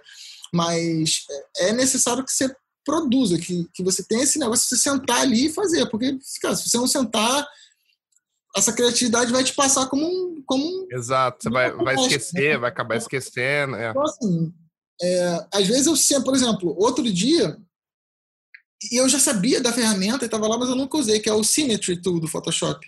Ah, ah, vou fazer uma coisa com Symmetry. Aí quando eu fiz uma coisa, eu comecei a desenhar, desenhar, desenhar, aí uma coisa foi transformando na outra até eu chegar num lugar que não era de onde não era onde eu estava mirando quando eu parti, mas veio. E aí aparece. E aí você, uau, sacou? Às vezes você está rabiscando. Olha, olha que doideira. Eu tenho muito, eu tenho um caderno aqui na minha, no, um dos meus cadernos de meu sketchbook. Quer dizer, não, não, em vários. Às vezes eu viro a página e aí, quando vira a página, né, as páginas têm um pouco de transparência, né? Uhum. Quando uma sobrepõe a outra, os dois desenhos da página anterior se misturam. E ah, que massa. E aí é como se fosse pareidolia. Você, quando você olha para a nuvem e vê. Aí, quando eu olho, você fala, ué, parece um negócio. Eu vou e faço um desenho em cima disso. Entendeu? Legal. Assim, o, o simples ato de eu olhar para a folha ali. Tem muita gente que tem bloqueio criativo, né? Mas, às vezes, para mim, né, no meu caso, simples ato de eu olhar me faz eu querer fazer uma coisa. E quando eu tenho bloqueio criativo, que, isso, que não é muito, não. Como eu te falei, eu acho que eu tenho ideia demais para trabalho de menos. É, eu, eu procuro fazer um estudo, sacou? Pô, vou fazer um retrato de alguém, eu vou. Aí vem aquelas ferramentas boas, né? Um Pinterest da vida, um Google, um, Google Images, um PureHaft, que você faz um painel, um board, sacou, né? E aí, porra, se tiver uma, aquela pastinha de imagem marota, né? Que muita gente tem também de referência, que uhum. se você uhum. fizer uma, uma pasta, né? Um, um, você ficar coletando imagem, é só você parar, olhar, abrir e tu vai ver que vai ter um monte de coisa bacana, assim, sacou? E aí você combina, né? Aquele. É o. Roubar que nem um artista, né? Aí você vai combinando. Ou faz tracing também. Muita gente estuda. Eu faço muito pouco isso mas muita gente estuda com tracing, né? Que é tipo, ah, tem esse cara que eu admiro muito. Vou lá, pega e aí tu começa a traçar por cima do, do, do traço do cara. Ou às vezes assim, pô, o Kim Jong-un, né? Que que fez um personagem. Você bota um layer em branco no Photoshop, com uma opacidade um pouco mais baixa, e começa a fazer as linhas estruturais em cima do desenho de outra pessoa. E você começa ah. a enxergar coisas que você não tinha enxergado antes, assim, de como a pessoa constrói, de como ela você constrói. Começa a entender o raciocínio dela, você disse? Ah, exatamente. Como ela constrói as relações de, por exemplo, de proporção entre. Ou, ah, ou que irado. Cara, como é que o Kim Jong-un simplifica um olho? Como é que ele faz um olho? Como é que ele faz um nariz, uma boca? E aí você vai ver que é muito diferente da, da, da às vezes é muito diferente da academia, de quando você aprende, olha, o, o nariz tem tanto de medida, o olho tem é separado. Às vezes o cara não faz isso, às vezes a, o processo dele é diferente. E o tracing é algo que te ajuda a entender como outros artistas fazem também, entendeu? É. Então, assim, quando você não tem inspiração, é só, cara, tentar estudar. Estudar é um jeito de se inspirar também, porque né, você vai aprender alguma coisa e a inspiração vai vir. Você fala, porra, legal, agora eu vou reproduzir ou vou fazer qualquer outra coisa. Então... Irado. E o que, que você gosta de fazer quando você não está desenhando? Porra, irmão. aí, aí, olha, cara, eu. Eu sei que não é muito tempo, eu sei que não é muito tempo, mas o que, que você faz nessas horas vagas? é, olha, eu vou, vou te falar uma parada, isso, isso é um bagulho muito doido, cara. Eu sou, eu sou viciadão em videogame, cara. Sou muito, muito viciado mesmo. Eu, eu nasci jogando videogame desde moleque e, e eu me amarro, eu, eu, vejo, eu jogo mais videogame do que, do que vejo série ou filme, sacou? Porque tem uma coisa no videogame que eu acho bonita. Eu sou, eu sou viciado, né? Um pouquinho. Mas eu me amarro, cara. Eu gosto de, desse negócio de, de misturar várias como tem um filme na Netflix, o Indie Game, um dos, dos camaradas do filme faz, fala uma coisa muito, muito interessante, assim, que ele fala que videogame é ultimate form of art, né? Tipo, é a forma porque combina poesia, literatura, cinema, música, é, visual, tudo num ambiente só, então eu vou falar uma coisa, eu sou bem, sou bem viciado, assim. Agora com o coronavírus, então, é trabalhar e jogar. Trabalho jogar. É, Tipo, Não, virado. videogame é, é uma das coisas que me inspirou muito a fazer o que eu faço, né? Eu comecei com fazendo concept art querendo trabalhar com videogame, né? Muito, muitos de nós, muitos desenhistas começaram também, tipo, porque no final queriam fazer, tipo, jogo. O Vala Perde é um desses também, que se você falar com ele, ele, ele, é, ele me contou, ele me contou que quer fazer um videogame dele, tal, tal, tal. Já galera, eu, sou, eu sou, sou, louco de fazer. É difícil pra caralho, tá? É muito difícil. Não é uma parada assim, é muito difícil. Muito difícil. Porque envolve também programação, Exato. envolve marketing, envolve relações públicas, envolve uma porrada de gente, a maior parte das vezes. É, eu acho meio que fascinante. Mas, por exemplo, porra, esses dias eu tenho uma, esses dias, né? Desde que a quarentena começou, eu tenho me apaixonado em cozinhar, cara, também. Eu que massa é um bagulho que. Bagulho, né? Eu falo muito bagulho. É, é Cozinhar um bagulho aqui pra vocês verem, vai ficar um sinistro. Caralho, eu lembrei agora de um trote do. Acho que é do Pânico, cara. Eu dei Pânico, mas tem um trote deles que acho que é o. Não sei se era o Marco, Marco Luke, na época, alguém fazendo um motoboy. Aí é uma menina que, que liga pro pai e fala que, que tá grávida. Aí o pai fala: bota esse maluco, bota, bota esse, esse arrombado aí na linha pra eu falar com Aí o, o Marco Luco fala assim: Não, calma aí, tio, eu vou cuidar do bagulho. Tipo assim, eu vou cuidar do bagulho. tá chamando teu filho de bagulho, cara? De carioca faz isso, né? Eu, pô, bagulho. Nossa, se chamar meu pai de tio, ele, ele, ele já ia sair andando na hora já. e falar assim: Você não é pra minha filha. Cara, cozinhar é uma coisa que eu, eu tenho ficado apaixonado, cara. Não sei porquê. É, é de, cozinhar, o problema de cozinhar é louça. O que quiser que faz louça. Mas também é algo que eu tenho curtido muito porque também tem um lance de de nunca ser igual, né, cara?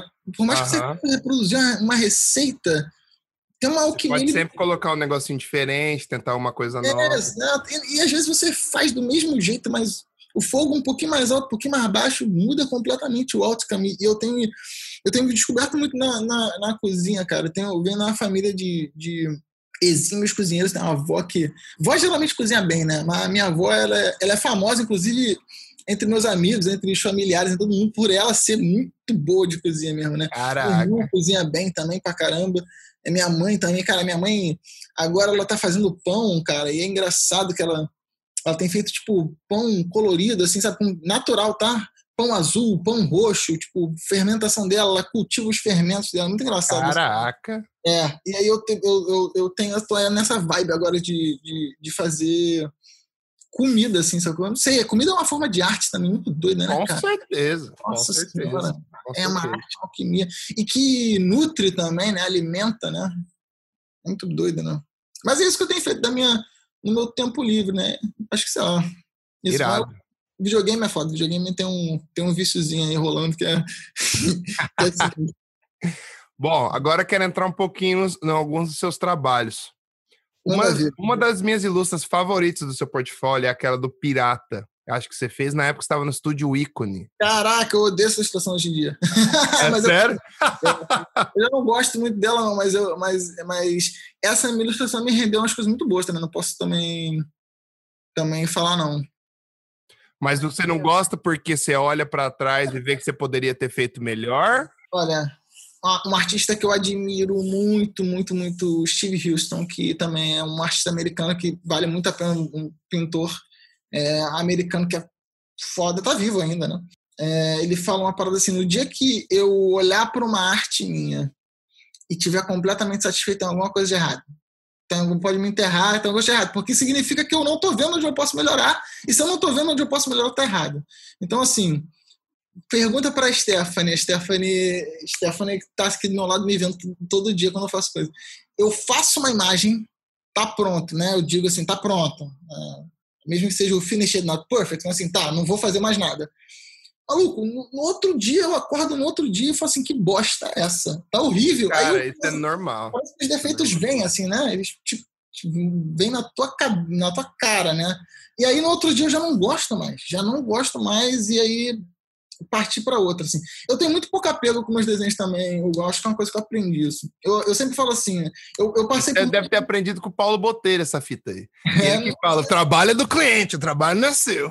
Não, não, até por, não, com os meus pessoais mesmo, assim. É porque eu, eu, por exemplo, eu passei por muitos artistas. Eu, eu- eu também, de novo, eu me reservo o direito de, de, de queimar minha língua, tá? É, eu passei por muitos artistas que têm um apreço com um portfólio, muito sabe, não, essa peça aqui, o cara fica É, puto se. se... Eu tive muita, muito trabalho roubado, tá? Muito trabalho meu foi roubado, foi para foi pra outros lugares. Já tentei, muitos eu já tentei combater e não dei nada. né? Então, tipo, eu comecei a ter um tipo de desapego com os trabalhos, tanto que assim, eu parei de assinar meus trabalhos, cara. Eu, eu fico assim, quer saber? Eu quero que. Isso é uma, uma coisa meio que, meio que artista, né? Não é, não é- isso não é nem um conselho legal que eu dou para as pessoas, tá? Assinem seus trabalhos.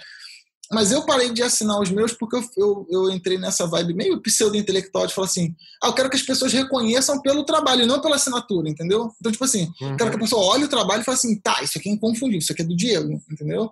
Então, aí eu parei de assinar os meus trabalhos porque, tipo assim, é meio que copyleft mesmo, sabe? Tipo, cara, tem uns que você quer usar, usa. Então, volta e meia tem pessoas que vêm falar comigo, né, que pedem meu trabalho para várias coisas. Eu, na maior parte das vezes eu deixo.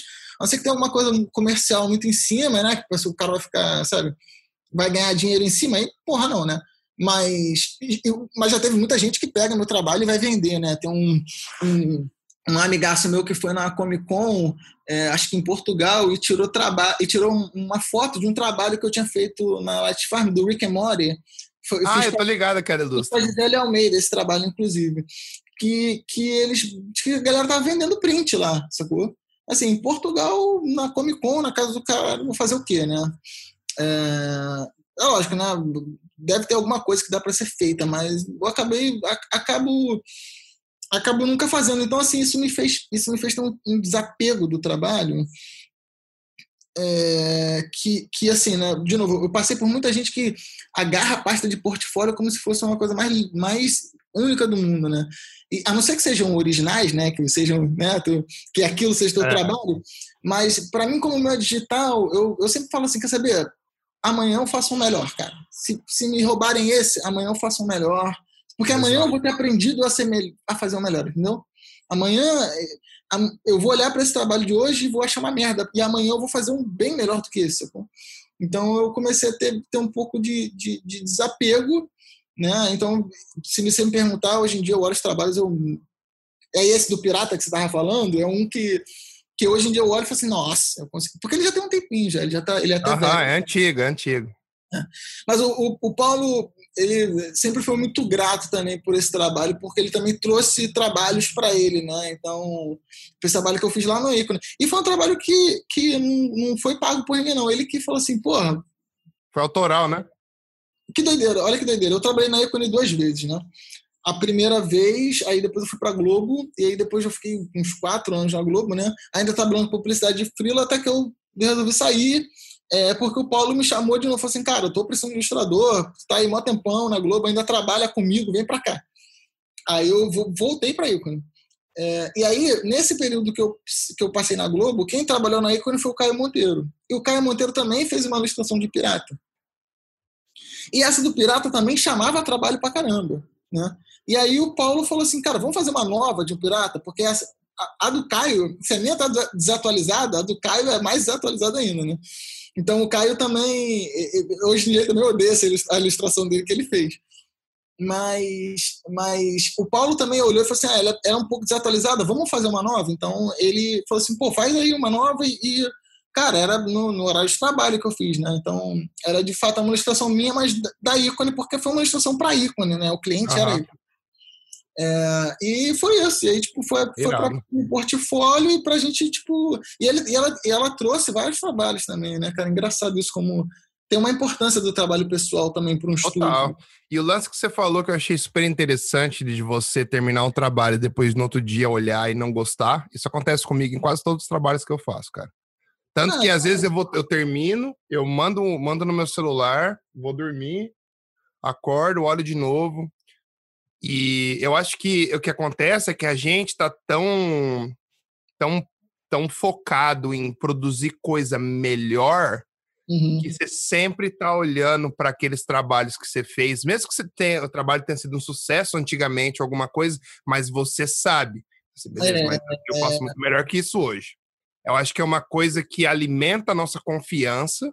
Uhum e que, que faz a gente continuar querendo evoluir, sabe? Você sempre está em busca do próximo trabalho, do próximo perfil. Eu já escutei músicos falando isso, inclusive os caras do Metallica, que eu adoro, os caras falam assim, por que vocês tocam até hoje, mais de 35 anos de banda? Porque eu ainda estou procurando o riff perfeito. É, é. Não, eu acho que isso, eu, eu acho, eu sou levado a acreditar, conversando com vários artistas também, que isso até é uma postura saudável, cara, não é? Parece. Não, é que você é sempre um estudante, né? Você, é. sempre, você sempre é. estudante. Eu gosto de pensar que eu sou sempre. Eu adoro chegar num lugar que eu sou o cara que sabe menos. Uhum. Porque você tem tanto mais oportunidade de aprender e de crescer. Porque você chegar num lugar e você é o cara que sabe mais, você fala assim, pô, fodeu agora, eu vou aprender com quem agora? Vai estar todo mundo olhando para você também, né? A expectativa quando você quando você tem menos responsabilidade é menor, então isso faz com que você consiga errar mais mais mais suave, né? Você pode errar exato, sem responsabilidade. Exato. Então, eu, eu é porque geralmente a insatisfação, né, é uma palavra que tem uma conotação negativa, mas é, nesse contexto eu acho que ela é super, ela é super saudável, assim, sabe? Para te, te manter. É, é, ela funciona como motivação para você continuar é um combustível, é um combustível também, cara. E, e, e é isso. Acho que no dia que você olhar e, e na verdade, no nosso caso, é até uma postura não saudável se achar foda sempre, né? Se achar perfeito, se achar, tipo, sabe, eu só produzo coisa foda. Não, cara. Sem essa satisfação, você não tem essa chance de, de da melhoria, né? De, e também de, de olhar e falar assim, olhar. Cara, eu sou muito grato por vários trabalhos, né? Não é que eu não goste deles, mas eu, eu, eu, tendo a ser muito rude com as palavras. Então eu falo, falei, odeio esse trabalho, não odeio, não, mas assim. Não, mas eu entendo, e só pra galera entender, isso faz parte da sua evolução. Isso é natural.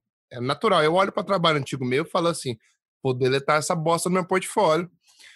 Porque tá uma bosta, mas falo, não, beleza, mas eu preciso de um trabalho assim, sei lá. Eu acho que às vezes é legal também você deixar esses trabalhos no seu portfólio para que para até a quem quem vê ver que você está em constante evolução. Uhum. Sabe? Ver que você está sempre produzindo coisa melhor. Porque o nosso portfólio é uma vitrine, né? Então, se o cara para e passa no seu portfólio aqui, o cara pode, o cara pega as de baixo e for subindo, ele vai vendo o desenvolvimento. Outro dia eu vi uhum. o Cris Costa, postou trabalhos dele de, sei lá, 15 anos atrás, e é legal olhar e falar assim, puta, esse cara era humano também, sabe? Ele era. pode falar tipo, ele era um bosta antigamente, agora ele é o Chris Costa, mas antes ele não era. É engraçado, na, quando teu, na tua entrevista com o Rafa, é, e aí eu invejo muito isso, porque por muito tempo eu neguei as minhas coisas é, iniciais ainda nego um pouco. Então, tipo, eu, eu cheguei a deletar algumas coisas que hoje em dia eu falo assim, não tenho mais. Não tenho mais porque, um, perdi backup, aí não tá no site mais, ou o site que eu tinha, eu não fiz, eu não fiz backup e eu perdi. E o Rafa estava falando do DeviantArt dele, que ele mantém até hoje as coisas, né? Porque é bacana ver isso também, de fato, né? E eu, eu, tenho, eu, eu tendo a editar muito, isso é ruim, né, cara? Não tô falando esse é outro conselho que eu não dou. Eu tendo a editar muito a minha vida online, justamente por causa dos meus trabalhos, que diz respeito aos meus trabalhos. É, porque eu, te, eu tinha muito esse, porra, não quero que a pessoa veja isso. Mas, de fato, né, tem vários artistas que não tem o mínimo problema, porque os caras sabem que, tipo, eles, é bem claro que isso era antigo e tem a evolução do, da, da galera, sacou? E é, é, e é bacana, às vezes, você olhar para esses artistas, como você falou mesmo no caso do Costa.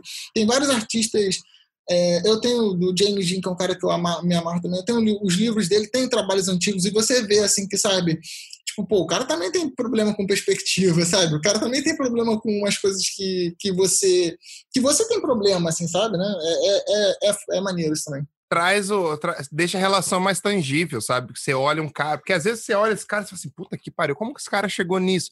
E é. o cara só fez, se dedicou por mais tempo que você, foi evoluindo, achou o estilo dele, continuou trabalhando a, rece a receita do sucesso é que ele nunca parou, ele nunca parou de querer, ele nunca parou de estudar, ele uhum. nunca parou de se forçar a ser melhor, de querer ser melhor, saca? Eu acho que isso é a essência para qualquer pessoa de sucesso, seja na profissão que você tiver.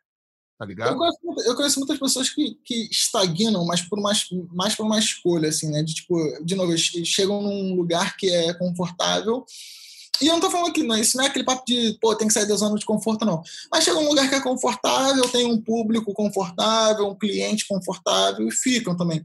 E o que é tranquilo também para a pessoa, assim, né? Mas, assim, no meu caso, especificamente, né, eu tenho, eu tenho alguns problemas com. com eu, tenho esse, eu sou que nem você também, né? A gente é igual nesse sentido. É acordar outro dia olhar e falar assim, bro, que porra é essa que eu fiz aqui? Esse aqui tá torto, isso aqui tá. Como assim, cara? Você não viu isso? Mas, é, mas uma coisa que você falou também, que eu, eu achei que você ia falar isso, mas você acabou falando. Mas é porque às vezes também você está muito imerso no trabalho e você só vê quando você larga ele, entendeu? Porque quando você está ali dentro dele, você é outra coisa, né? E aí quando você sai, né, quando você se distancia um pouco, você percebe algumas coisas que você não estava percebendo. Às vezes é tarde demais, aí você já, tipo assim, cara, já está em outra, assim, né? É, hoje demora alguns, alguns anos até, né? Você olha, depois de alguns anos, você assim, caralho, o que, que é isso, né? Mas, mas assim, vários trabalhos. É, é, parte do processo também, né? Tem, tem até o, o contrário, tem, tem, até uns trabalhos que você olha antigamente e fala assim, porra, antigamente eu tinha uma energia diferente. Tem coisas assim, eu já vi uns trabalhos que eu fiz antes também, que, tipo assim, que com muito detalhe em algumas coisas, que eu ficava assim, maluco, eu nunca faria isso hoje. Eu nunca faria isso hoje, no sentido de, tipo assim, eu tava com muito. Porra, cara, eu antes de eu ter é, tablet, né, a, a, mesa digitalizadora, porque hoje em dia, na época dos, dos, tablets, é difícil falar tablet, né? Mas antes de ter a, a mesa, eu pintei muito com mouse também. E, tipo, porra, Sério? Como que pinta mouse, com mouse, brother? Ah, cara, pintando mesmo, tipo, arrastando e clicando. Caraca! É, aí, aí trabalha muito com opacidade, no Photoshop, né? Aí o pincel com opacidade baixinha e você vai fazendo blend com o mouse mesmo. Estraguei muito o mouse, assim, né? Porque é clique, clique, clique. Imagino que, que é. é. a fricção ali. Mas esse dia eu fico olhando e fico assim, caralho, brother, que porra, é? como assim, cara? Você fazia isso? Como uma pessoa assim. Mas é aquele papo da, da diversidade que a gente tá falando, né? Sem a tablet, né? Você acaba. Eu acabei arranjando uma solução de para pintar no, no, no, Photoshop também. E era no mouse. Né? Hoje eu nunca faria. Hoje eu já tô, eu já tô tão acostumado com a tela na tablet, por exemplo, né? Você, eu não sei, eu não sei qual, qual que é. Você usa a caneta, né? Uso. Eu tenho a Intus Pro aqui. Ah, você tem uma Intus Pro, mas não tem tela, né? Só. Não, não. Eu não consigo desenhar na tela. Minha mão é muito grande. Eu fico. dá um freak out, eu não dou conta. Hoje em dia eu só uso, eu só uso da tela, né? Uns anos eu só uso da tela. E aí quando eu vou para essa, para Pro, eu me perco. Eu perdi já. E eu fico assim. Fico olhando para tablet, assim. como eu fazia isso antes, né? Tem, esse, tem um pouco disso também, né? O tempo vai passando e. Eventualmente tu vai mudando, né? Algumas pessoas estagnam, mas eventualmente você vai mudando, ou vai se adaptando, ou vai, tipo, Exato. criando novas formas de trabalhar.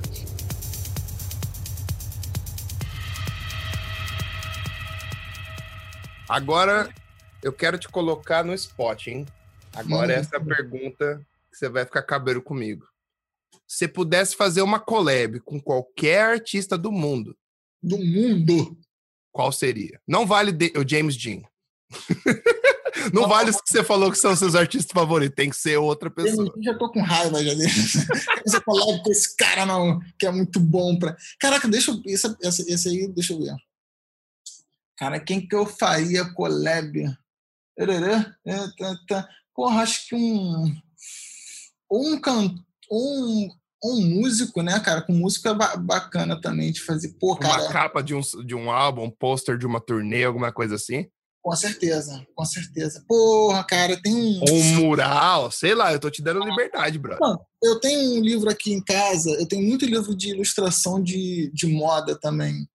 É, ah, que massa. É gosto, não é porque eu gosto de moda, não, nem cenário que eu acompanho, mas a ilustração de moda é uma coisa que é engraçado, eu acho bonita, né?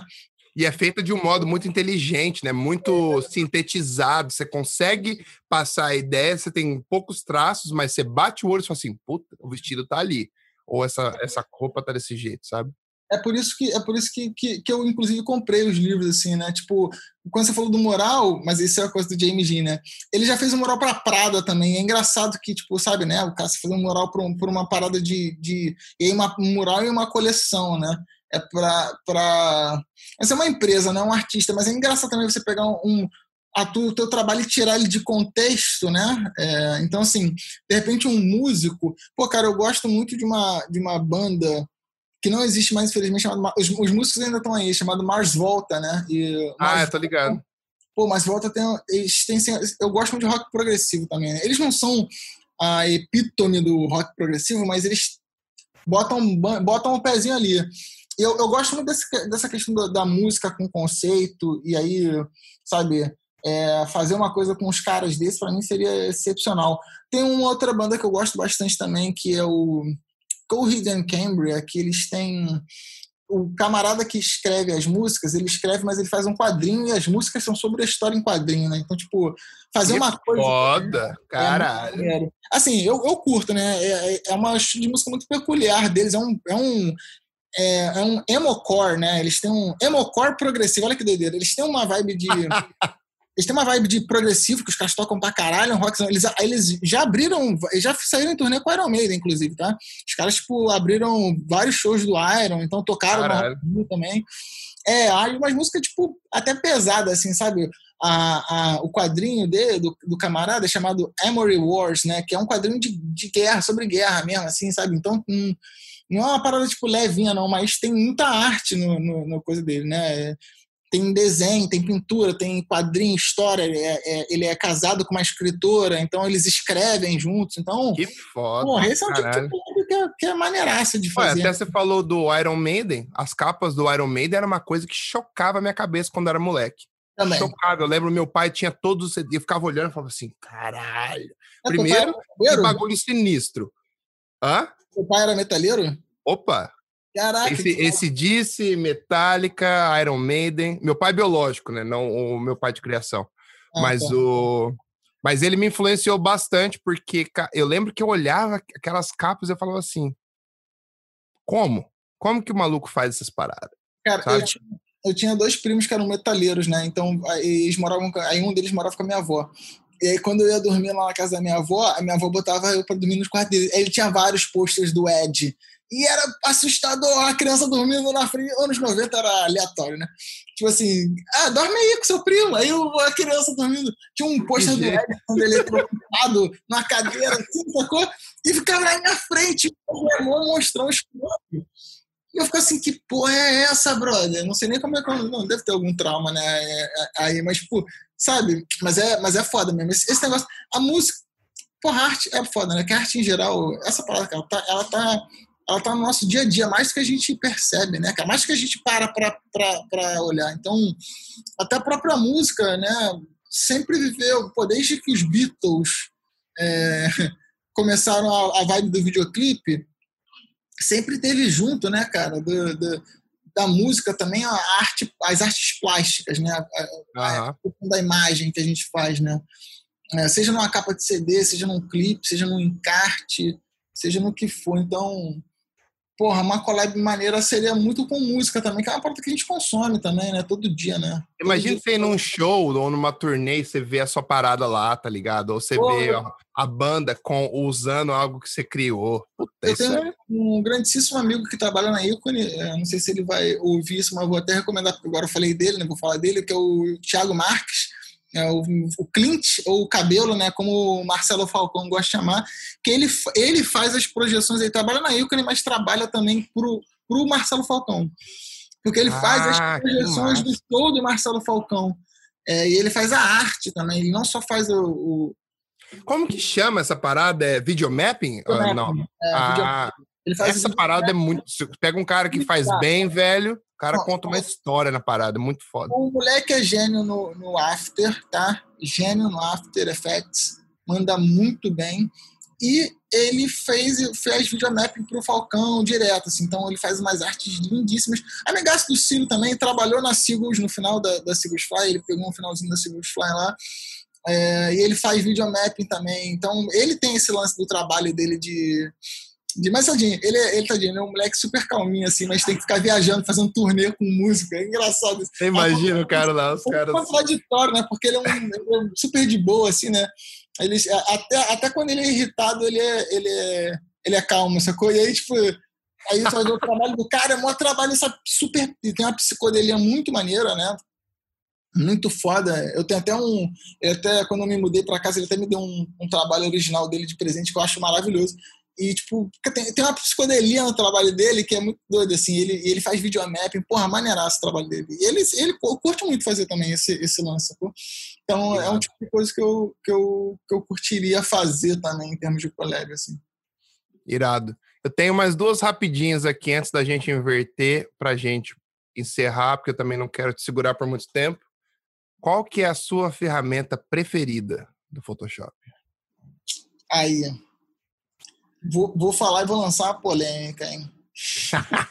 eu, eu tô querendo alguém que fale alguma polêmica. Não. Os negros só falam curva. Eu não quero que se foda a curva. Não vale curva. Falar, eu vou falar duas, duas ferramentas. A primeira é brush, porque muita gente fica assim. Muito, eu tenho de muitos artistas, né? É, o que faz sentido, né? não é sem sentido não. Mas um preconceito quando as pessoas perguntam para elas que brush elas usam, né? É, e aí, tipo, o, artista vai falar assim, cara, para de me perguntar. Os vários famosos, Kim Jong Dias, mestre, né? Fala assim, para de me perguntar que brush, que dá para fazer com qualquer brush. Dá. Dá. Dá para fazer com qualquer brush mesmo. Mas não quer dizer que a ferramenta de brush não tenha o seu poder.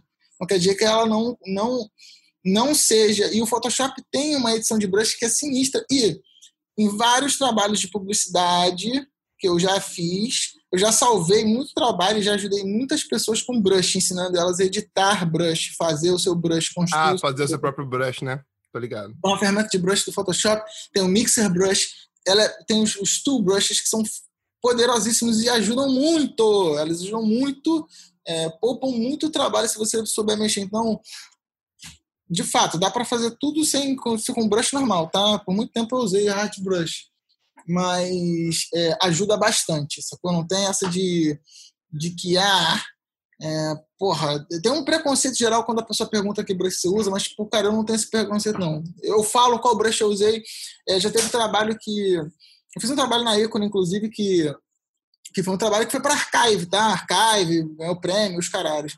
Que o efeito de fogo nele é todo de brush. É um brush em Color Dodge, com Color Dynamics, que eu editei só que parece que veio do 3D, que parece que é maneiro, mas não é. É um brush que simula é, brasa. Né? Então, tipo assim. Ah, tô ligado. Você sabe, você sabe que esse trabalho é um trabalho de um casal. É, sentado numa mesa, né? Sentado numa mesa de carvão. Todo o fogo desse trabalho é brush. É ah, é, é tudo brush? É brush. É um brush que eu fiz, não é imagem, não é nada. Então eu adoro a ferramenta de brush, porque se você souber utilizar ela, você, você faz coisas maravilhosas. Então é lógico, né?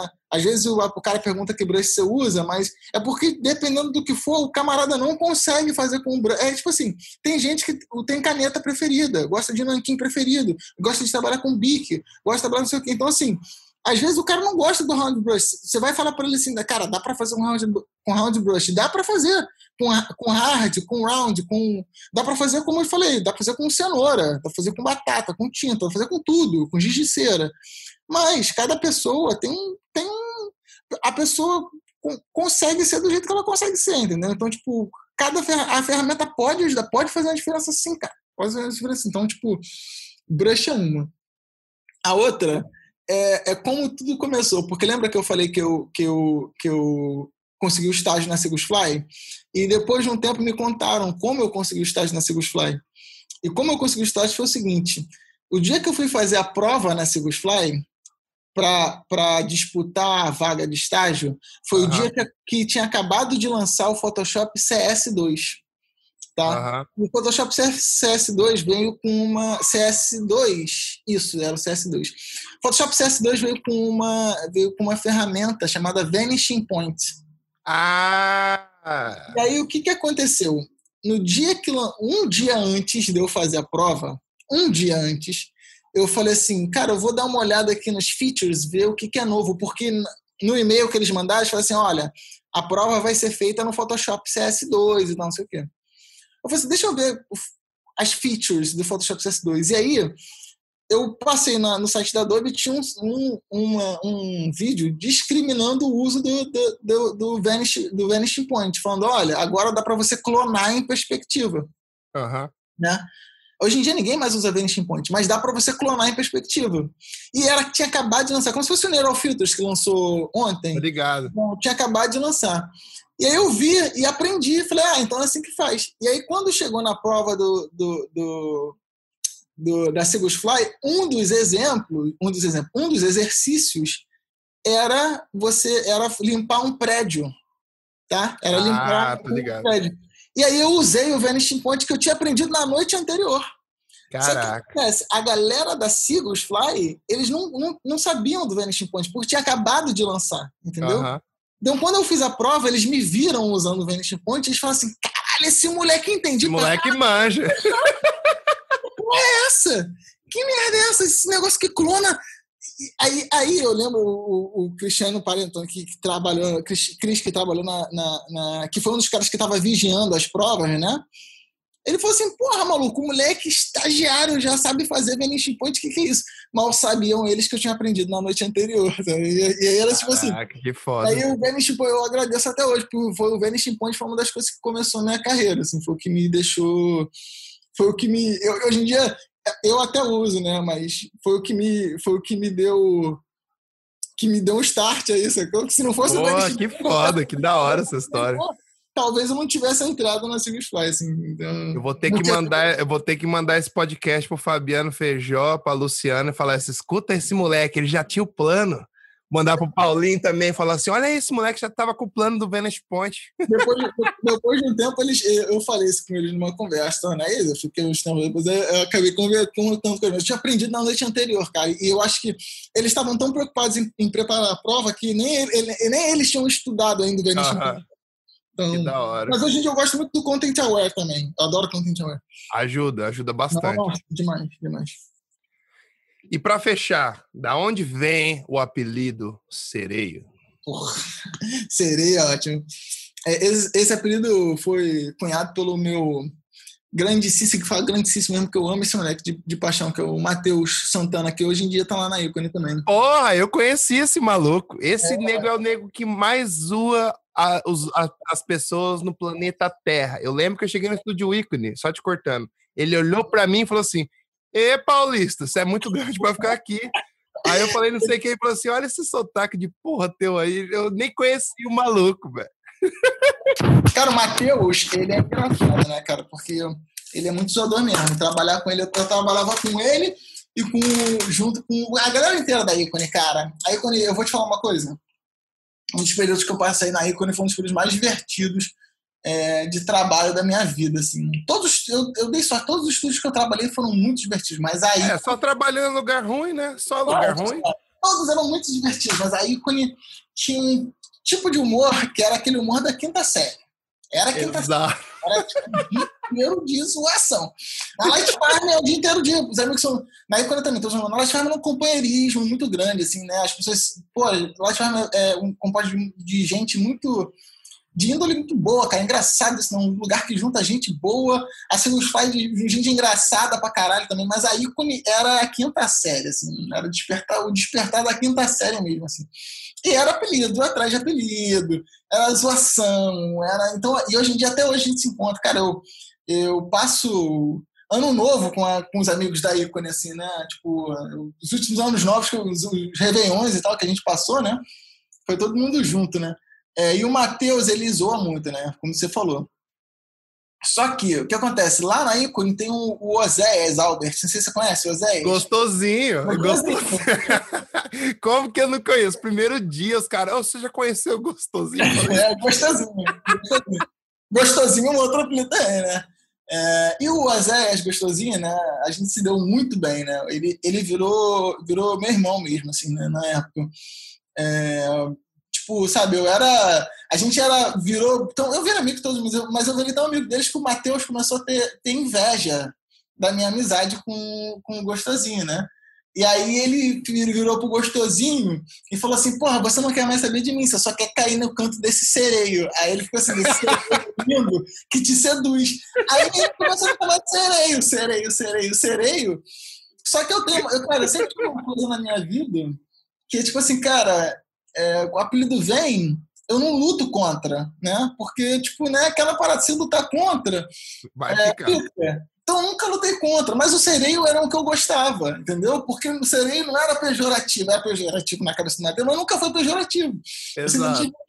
Então, eu comecei a usar o sereio para poder, tipo, né? Porque eu gostava mesmo. E aí, e aí ficou, já, tem, já, já, pensei até em tatuar um sereio, cara, pra você ver como é que eu gosto. Que da hora. Aí, aí, mas aí quando todo mundo tinha um apelido, aí o meu era Sereio. Que, aí hoje em dia o Paulo só me chama de Sereio, o Matheus só me chama de Sereio, o Gostosinho também me chama de Sereio. Toda vez que eu, que eu falei com o Paulo de você, ele só falava do Sereio. Eu falei assim, quem que é o Sereio? Ele falou, o Diego. Eu falei, ah, então tá bom. É, Agora eu sei quem que é esse filho da puta. Falei, sereio, sereio. Mas era porque ele falava que, que, eu, que eu seduzia as pessoas com, com canto de sereio que eu cantava também, ficava cantando. É que na época todo mundo também é, é engraçado, né? Tinha uns momentos aí que era muito engraçado que a gente também engajava, um cantava um negócio e ficava cantando. E aí a, a, a graça era você cantar as coisas botando é, o nome do gostosinho dentro das músicas, entendeu? substituindo palavras-chave. É porque o gostosinho, ele virou gostosinho, aí depois foi para gostosila, porque. Lembra do Condizila? Que é o cara que faz o Aí o Matheus começou a chamar ele de Gostosila. E aí depois o apelido dele virou só Zila. Né? Mano do céu. E aí a, a, a, graça era ficar cantando o nome dele nas músicas. Então ela substituía as coisas por Zila, entendeu? Então a gente ficava oh, o dia inteiro cantando coisas e ela Zila no meio, entendeu? Era, era, engraçado, cara. Era. Assim, do é o tipo de humor realmente que se você contar para outras pessoas ninguém entende, mas, quando, mas dentro ali do contexto era o dia inteiro de palhaçada. Não, você contar hoje em dia, nego fala, isso é bullying. É. Eu não quero trabalhar lá, para, velho. Melhor lugar que você trabalhar num lugar que você pode zoar os outros e dar risada. Cara, Melhor se, coisa que existe. Não sei se você conhece o, o o Jorge Pepe Life, né? O Jorge, ele, hoje em dia está na Tangent. Um Não, artista 3D, tá? O Jorge, tudo quanto é campeonato de, de 3D, ele ganha, tá? Ele ganhou Unride, os campeonatos da Unride, ganhou os campeonatos, tudo. Tudo que ele entra, ele faz uma peça que ganha primeiro lugar. Jorge Pepe Life. Caiu o Jorge, pai de família, dois filhos, uma família linda, maluco. Ele é é zoação o dia inteiro. Era, ele é muito, muito. É, muito zoeiro, sacou? E, tipo, pô, era ele e Matheus juntos. E, tipo, não, é, não acabava. Não acabava. Era o dia inteiro de zoação. Só que, assim, tinha várias piadas ali dentro que faz muito contexto ali dentro, assim. Mas aí você vai falar para outras pessoas a galera, tipo, não acha tão engraçado. É, mas era... era... achar que você é louco, que você é doente era, da cabeça. Era muito bom, cara. Era, era risada o dia inteiro. E o que, porra, isso facilita muito o trabalho, cara, no dia a dia. Nossa. Você se sente à vontade, né, cara? Se sente à vontade. Você... O dia que você não tá bem, você pode falar, falou, galera, hoje eu tô na merda. Não sei o que. Vezes, eles não respeitavam muito, não, mas tá na merda, eles vão te zoar mais, assim, mas, mas aí você zoa também, entendeu? Aí você, aí você vê que o remédio é zoar o cara também, mas, mas é uma zoação que, que, que tá todo mundo, é, todo mundo se gosta, assim, né? Então, é, não é bullying do bem, não. Bullying é uma parada séria, mas ele não era bullying, era. Não, eu falei, eu não acredito em bullying, porque eu sou da época que você zoa os outros, os outros zoam você e assim é a vida. É, é, então, lá era mais assim. Não, era aquele bullying sério de, de, de, filme que, sabe, aqueles que dão merda, né? Não, lá era. Lá era Lá uma brincadeira adulta. Você tá se divertindo com seus amigos, falando merda. Adultos, era adultos. No final ia todo mundo ali pra, pra São Salvador tomar cerveja, continua se zoando. Aí um dia é você, mas no outro dia você tá zoando o camarada. Exato, camarada, exato. Você zoou ele também. Muita história. Aí vira tanta história que nos outros dias você, você se pega contando as mesmas histórias para todo mundo depois, sacou? Então, tipo, é engraçado, cara, que a gente até hoje conta as mesmas histórias que são as histórias do tempo da ícone, sempre que a gente se reúne, sacou? Irado. Parece que vocês se divertiram bastante nesse tempo aí. Muito, muito.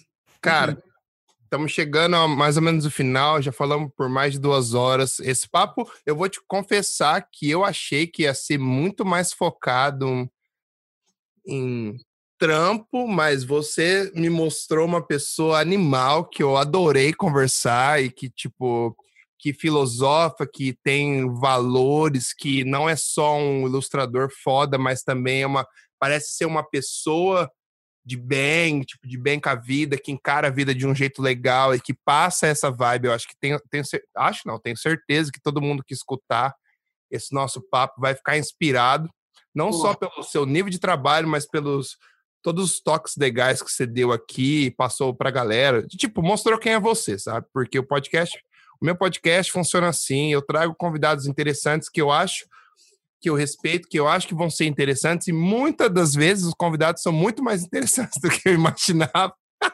Pô, cara, eu fico feliz, fico feliz. E pra mim, pra mim vale muito isso também, cara. Num, num momento que, que também é meio ruim, né, cara? Porque a gente tá, por causa do coronavírus, é meio acaba questionando muitas coisas no sentido de, tipo, não é todo mundo que tá bem da cabeça, né? Então, tipo, tem vários dias Exato. aqui que eu não tô muito bem da cabeça, né? Porque você tá trancado em casa, tem uma pandemia, Exato. tem gente morrendo, é sério, cara, lá fora. Então, é, realmente, para mim significa muito, inclusive, você ter gostado do nosso papo, porque e também me inspira de volta, entendeu? É, isso é muito bom, cara. E eu, porra, adorei também a gente conversar por mim. A gente ficar trocando a ideia, é, quer dizer, quando você vier no Brasil, a gente tem que parar se tiver tudo Com certeza. Vou, vou colar aí, a gente vai. Eu, eu tô devendo visita para todo mundo. Então, eu preciso, a próxima vez, eu vou precisar pelo menos uma semaninha no Rio. É. Para ver todo mundo, porque. inteira wasted, né? Porque tu vai. Eu tô de férias, melhor coisa possível. Ah, se for, né? Então tá Bom, para fechar então, você tem alguma pergunta para mim? Aí a gente encerra. Perguntas. Hum, Vamos lá, eu, eu, separei, eu separei tantas perguntas aqui, ó, para você. Tem até pergunta, tem das mais loucas e tem. Vai da... uma normal e uma louca. Então. Vamos lá. É, vamos lá. Se a gente está falando de imagem, né? A gente tem muita. A gente tem muito. Tem artistas aqui, né? Ou pessoas que estão relacionadas com estudos, imagem. Temos intenção de, de, de passar de podcast para um canal? Para algo que seja num formato de imagens? Sim, eu sempre tive essa ideia, mas eu acho que é uma coisa que requer muito mais setup uhum. para eu ter um canal, para eu, eu quero montar o meu canto aqui certinho, que eu ainda tô meio com o meu quarto meio provisório desde o que começou a pandemia, mas agora a gente já recebeu algumas notícias que vai demorar um pouco mais, então eu já quero investir nisso. E eu queria começar a trazer vídeo também, mas é o vídeo é uma é uma outra evolução da parada, sabe? Lógico que eu tenho isso em mente, é uma coisa que eu até tinha pensado para poder trazer pessoas de fora também, que eu conheço uma galera aqui que eu acho, acho que seria interessante trazer também. Mas, cara, tá no tá na lista, mas eu acho que eu ainda quero evoluir um pouco mais com o podcast, eu quero ainda tentar crescer a audiência um pouco mais, fidelizar um pouco mais, uhum. para depois, talvez quando eu mudar dessa casa que eu moro com outras pessoas aqui, e o ano que vem talvez eu mude com a minha, com a minha namorada, então quando eu tiver o meu canto, uhum. talvez seja uma coisa que eu monte tipo meu estúdiozinho tal, e daí seja uma coisa mais fácil de fazer, mas com certeza está nos planos, sabe? Que é uma, da, uma das coisas que, porque eu gosto de fazer o podcast, número um, eu amo o que eu faço e amo trocar ideia. Quando você gosta do que você faz, você gosta de conversar sobre o que você faz. Não, e uma coisa muito legal, eu gosto de conhecer gente uhum. que tem, que eu, que eu respeito o trabalho, que tem uma história de vida legal. Por exemplo, um dos caras que eu conheci que eu nem tinha noção, Fábio Bispo, de Javan. Ah, Javan é ótimo. Cara, Javan também, dá sigo, Zé. Puta Já que pariu. Cada, cada, cada pessoa que você conhece é diferente. Tipo, o Léo Vilela me contando a história dele. Tipo, várias pessoas diferentes. Então, eu no começo eu falei assim, eu vou fazer uma parada para ajudar os outros. Mas é uma parada que me ajuda também. Entendi. Tá ligado? É. Eu me motivo conversando com a galera. Eu aprendo conversando com o dono de estúdio, com qualquer pessoa. Qualquer pessoa que você converse, esteja, você esteja apto a receber, você vai aprender alguma coisa. Uhum. Então é uma coisa que eu vejo evoluindo e é uma coisa que eu não vou parar de fazer. Então eu acho que a gente vai acabar chegando lá. Eu só quero não quero dar o passo maior que a perna, porque tem gente que faz podcast, os caras têm equipe. Eu sou eu e o meu editor, tá ligado? Hum. Eu faço tudo. Eu, eu marco, gravo, pum, o meu editor edita e eu tenho que divulgar, tenho que fazer tudo. Então isso eu preciso montar um cronograma para que isso funcione de um jeito legal. Uhum eu ainda consiga fazer com os, os, outros os outros 20 projetos que eu tenho ao mesmo tempo, que eu sou aqueles malucos que adora ficar busy, sabe? Eu tenho várias coisas rolando e eu só preciso chegar num ponto de organizar e saber como fazer certinho, mas está nos planos.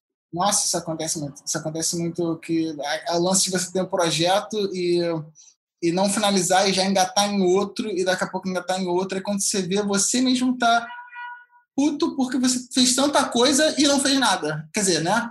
Fez muita coisa, mas não acabou nada. E você tá assim, meu Deus, cara, é, é, é fácil entrar numa crise existencial por causa disso. Né?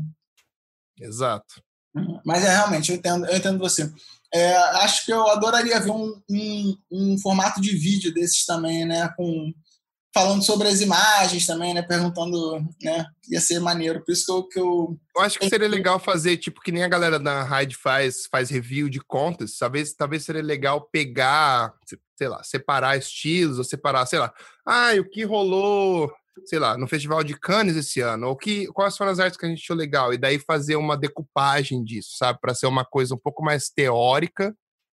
Uhum e ser um pouco mais focada na, no lance de imagem, tá? Eu adoraria fazer, cara, só preciso pensar como fazer, porque até agora não tem esse plano ainda. Hum. É, deixa eu pensar em, deixa eu pegar uma dessas outras aqui que eu vou ser uma porrada. Pode é... mandar, pode, pode mandar mais umas duas, foda-se. Ah, tem a famosa, mas isso já perguntaram antes, que é o entrevistado dos sonhos no podcast. Já não perguntaram isso antes? Quem que é o entrevistado dos sonhos? Não. Ah, perguntar, perguntaram se eu queria entrevistar o LeBron ou o Jordan. Eu escolhi o Jordan. Caraca, o Jordan é irado. Mas como é que tem entrevistar o Jordan? Tipo. Ah, mas daí você. Ah, isso foi a pergunta do cara, eu respondi, ué. Como? Eu não sei, não topou ainda. É engraçado, imagina. Mas um, sei lá, é um cara que eu gostaria de entrevistar, vamos supor, na nossa área. Sei hum. lá, um Fernando Meirelles. Porra. Um, um, um, cara fudido. Ou aquele cara que fez o José Padilha, o cara que fez Tropa de Elite, para entender a cabeça do cara, tá Porque o cara tá em outro nível, né? Outra. Tem uma galera, essa galera, tipo, eu, eu sei que a, eu não tenho nada a ver, se falou José Padilha, mas eu pensei em diretor de cinema também, que é brasileiro, que é o Carlos Saldanha, que inclusive é, é amigo da Lu Jordão também, que você entrevistou também. Falar com ela lá. Não sei como é que tá o nível de amizade deles até então, mas eles são amigos, acho que fizeram faculdade juntos, inclusive. Eu vou mandar mensagem para ela após esse podcast, fica tranquilo. que passou, inclusive, na Sigus Fly, quando a gente trabalhava lá. É... Irado. Aqui, Pílula vermelha para sair da Matrix e ver uma verdade indesejável ou pílula azul para voltar para casa e viver uma mentira confortável? A vermelha. Mesmo sabendo que o mundo mesmo sabendo que você é bateria do mundo, né? Como no Matrix, é uma pilha, só para gerar energia. Sim, mas eu gostaria de ver a real. Eu sou um cara muito verdadeiro, eu gosto de ver. Uhum. Eu prefiro que você me conte uma verdade que vai me destruir mas eu vou aprender a lidar com ela do que você me enganar a vida inteira e eu achar que tava tudo bem. Mesmo que seja super confortável, né? Mesmo que seja tão confortável, mesmo que no, na Matrix eu seja rico, milionário, vivendo uma vida de, de, de sonhos, e se a realidade estiver morando embaixo da ponte, comendo pão que o diabo amassou, eu preferia saber que eu tava lá do que viver na ilusão. Eu, eu gosto de verdade, cara. Eu sou um cara que é. Eu odeio mentira. Uhum. Então, eu acho que eu preferia viver na merda e saber, pelo menos, que eu tô na merda, que todo mundo tá na merda. O foda é você sentir a saudade de não poder voltar, né? Tipo assim, Exato. aquele. Mas aí eu ia comer um steakzinho ali, ia tomar um drink fake, depois eu dropava, dropava a pílula e saía fora. fazer. É. Ah, então se eu tomar essa vermelha eu vou embora? Então calma aí, deixa eu fazer um pouquinho de merda aqui. Exato. Deixa eu, só, deixa eu só dar uma cagada nesse banheiro antes. Fazer um monte de merda antes de você sair da Matrix. Ah, se é pra sair então, que eu saia, com... saia por cima, né? Pode ir. Irmão, queria te agradecer de, do fundo do meu coração por ter topado bater esse papo. Curti pra caralho. Curti pra caralho te conhecer. Também, Todo cara. mundo, todo mundo que, eu, que me, me falou pra entrevistar você, eu falei assim, todo mundo falava, nossa, esse cara é muito da hora, esse cara é muito da hora. Eu falei assim, ah, beleza, vamos ver. E realmente, vem tirar o chapéu. E queria só te agradecer, cara. Foram duas horas e pouco de papo, super irado. Pareceu que a gente sentou aqui faz 15 minutos e parece que eu te conheço faz tempo, então, Exatamente. obrigado. Não, passou, passou rapidíssimo e a gente podia ficar conversando daqui um tempo. A gente tem que continuar a conversa, inclusive com os amigos juntos também, porque quando junta essas mentes, cara, quando junta essa galera que a gente conhece em comum, inclusive, fica sinistro, cara. O papo sinistro, ó, o carioca. O papo voa, o papo voa, vai longe, assim. E também, cara, eu, eu achei que também eu, eu tô aqui pensando que eu ia falar um monte de besteira, que tu ia me julgar pra caramba, mas não, a gente se divertiu, deu umas risadas e concordou em bastante coisa também, o que, quer dizer, concordar é sempre legal, né? Mas eu, fico muito feliz também. Mesmo para um cara que é do contra, concordar. É, legal. exato, exato. Isso que é do contra. Mas eu tô trabalhando isso aí também, e, e esse tipo de coisa me ajuda a trabalhar também. É, é, esse tipo de interação de relação, essa coisa. E, tipo, cara, fico feliz. Como eu te falei, é, parece que a gente. Parece que eu te conheço há um tempão, porque a gente tem muito amigo em comum, né, cara? E a gente nunca tinha trocado uma ideia até então, mas, tipo, porra, né? Todos os meus amigos, tipo, amam você pra caralho, falam muito bem. Eu falei, pô, lógico que eu, lógico, se a gente puder conversar, vai ser ótimo. E, porra, cara, se tiver um segundo episódio, me chama que eu tô aqui também. Mesa redonda, a gente faz. Não, eu, te- eu tinha pensado em fazer uma, uma, sei lá, trazer uns dois, três convidados para falar de, sei lá, de ilustração. E a gente, sei lá, podia ser você, sei lá, a Giza e o Caio. Nossa, aí os negros iam chorar. Por favor, eu estarei, eu, eu com certeza estarei, porque são meus amigos de coração, eu vou adorar trocar uma ideia com eles, até com quem não for amigo também, mas sempre que você precisar, tamo aí, mano.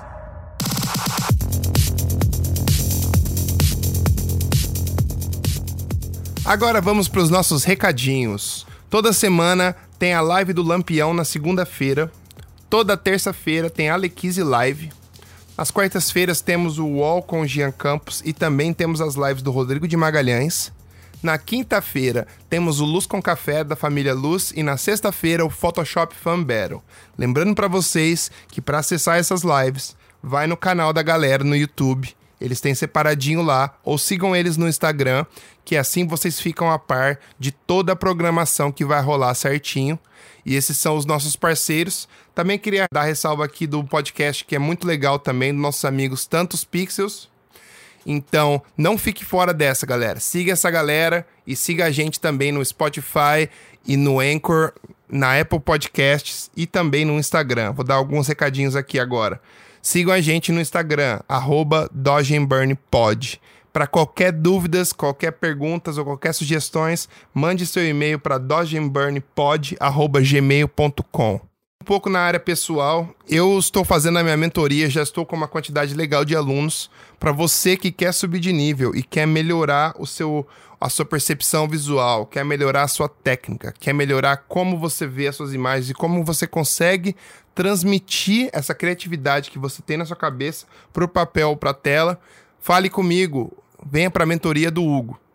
Se você quiser mais informações, mande e-mail para hugocantelli@yahoo.com.br e eu pessoalmente vou responder para vocês com todas as informações certinhas.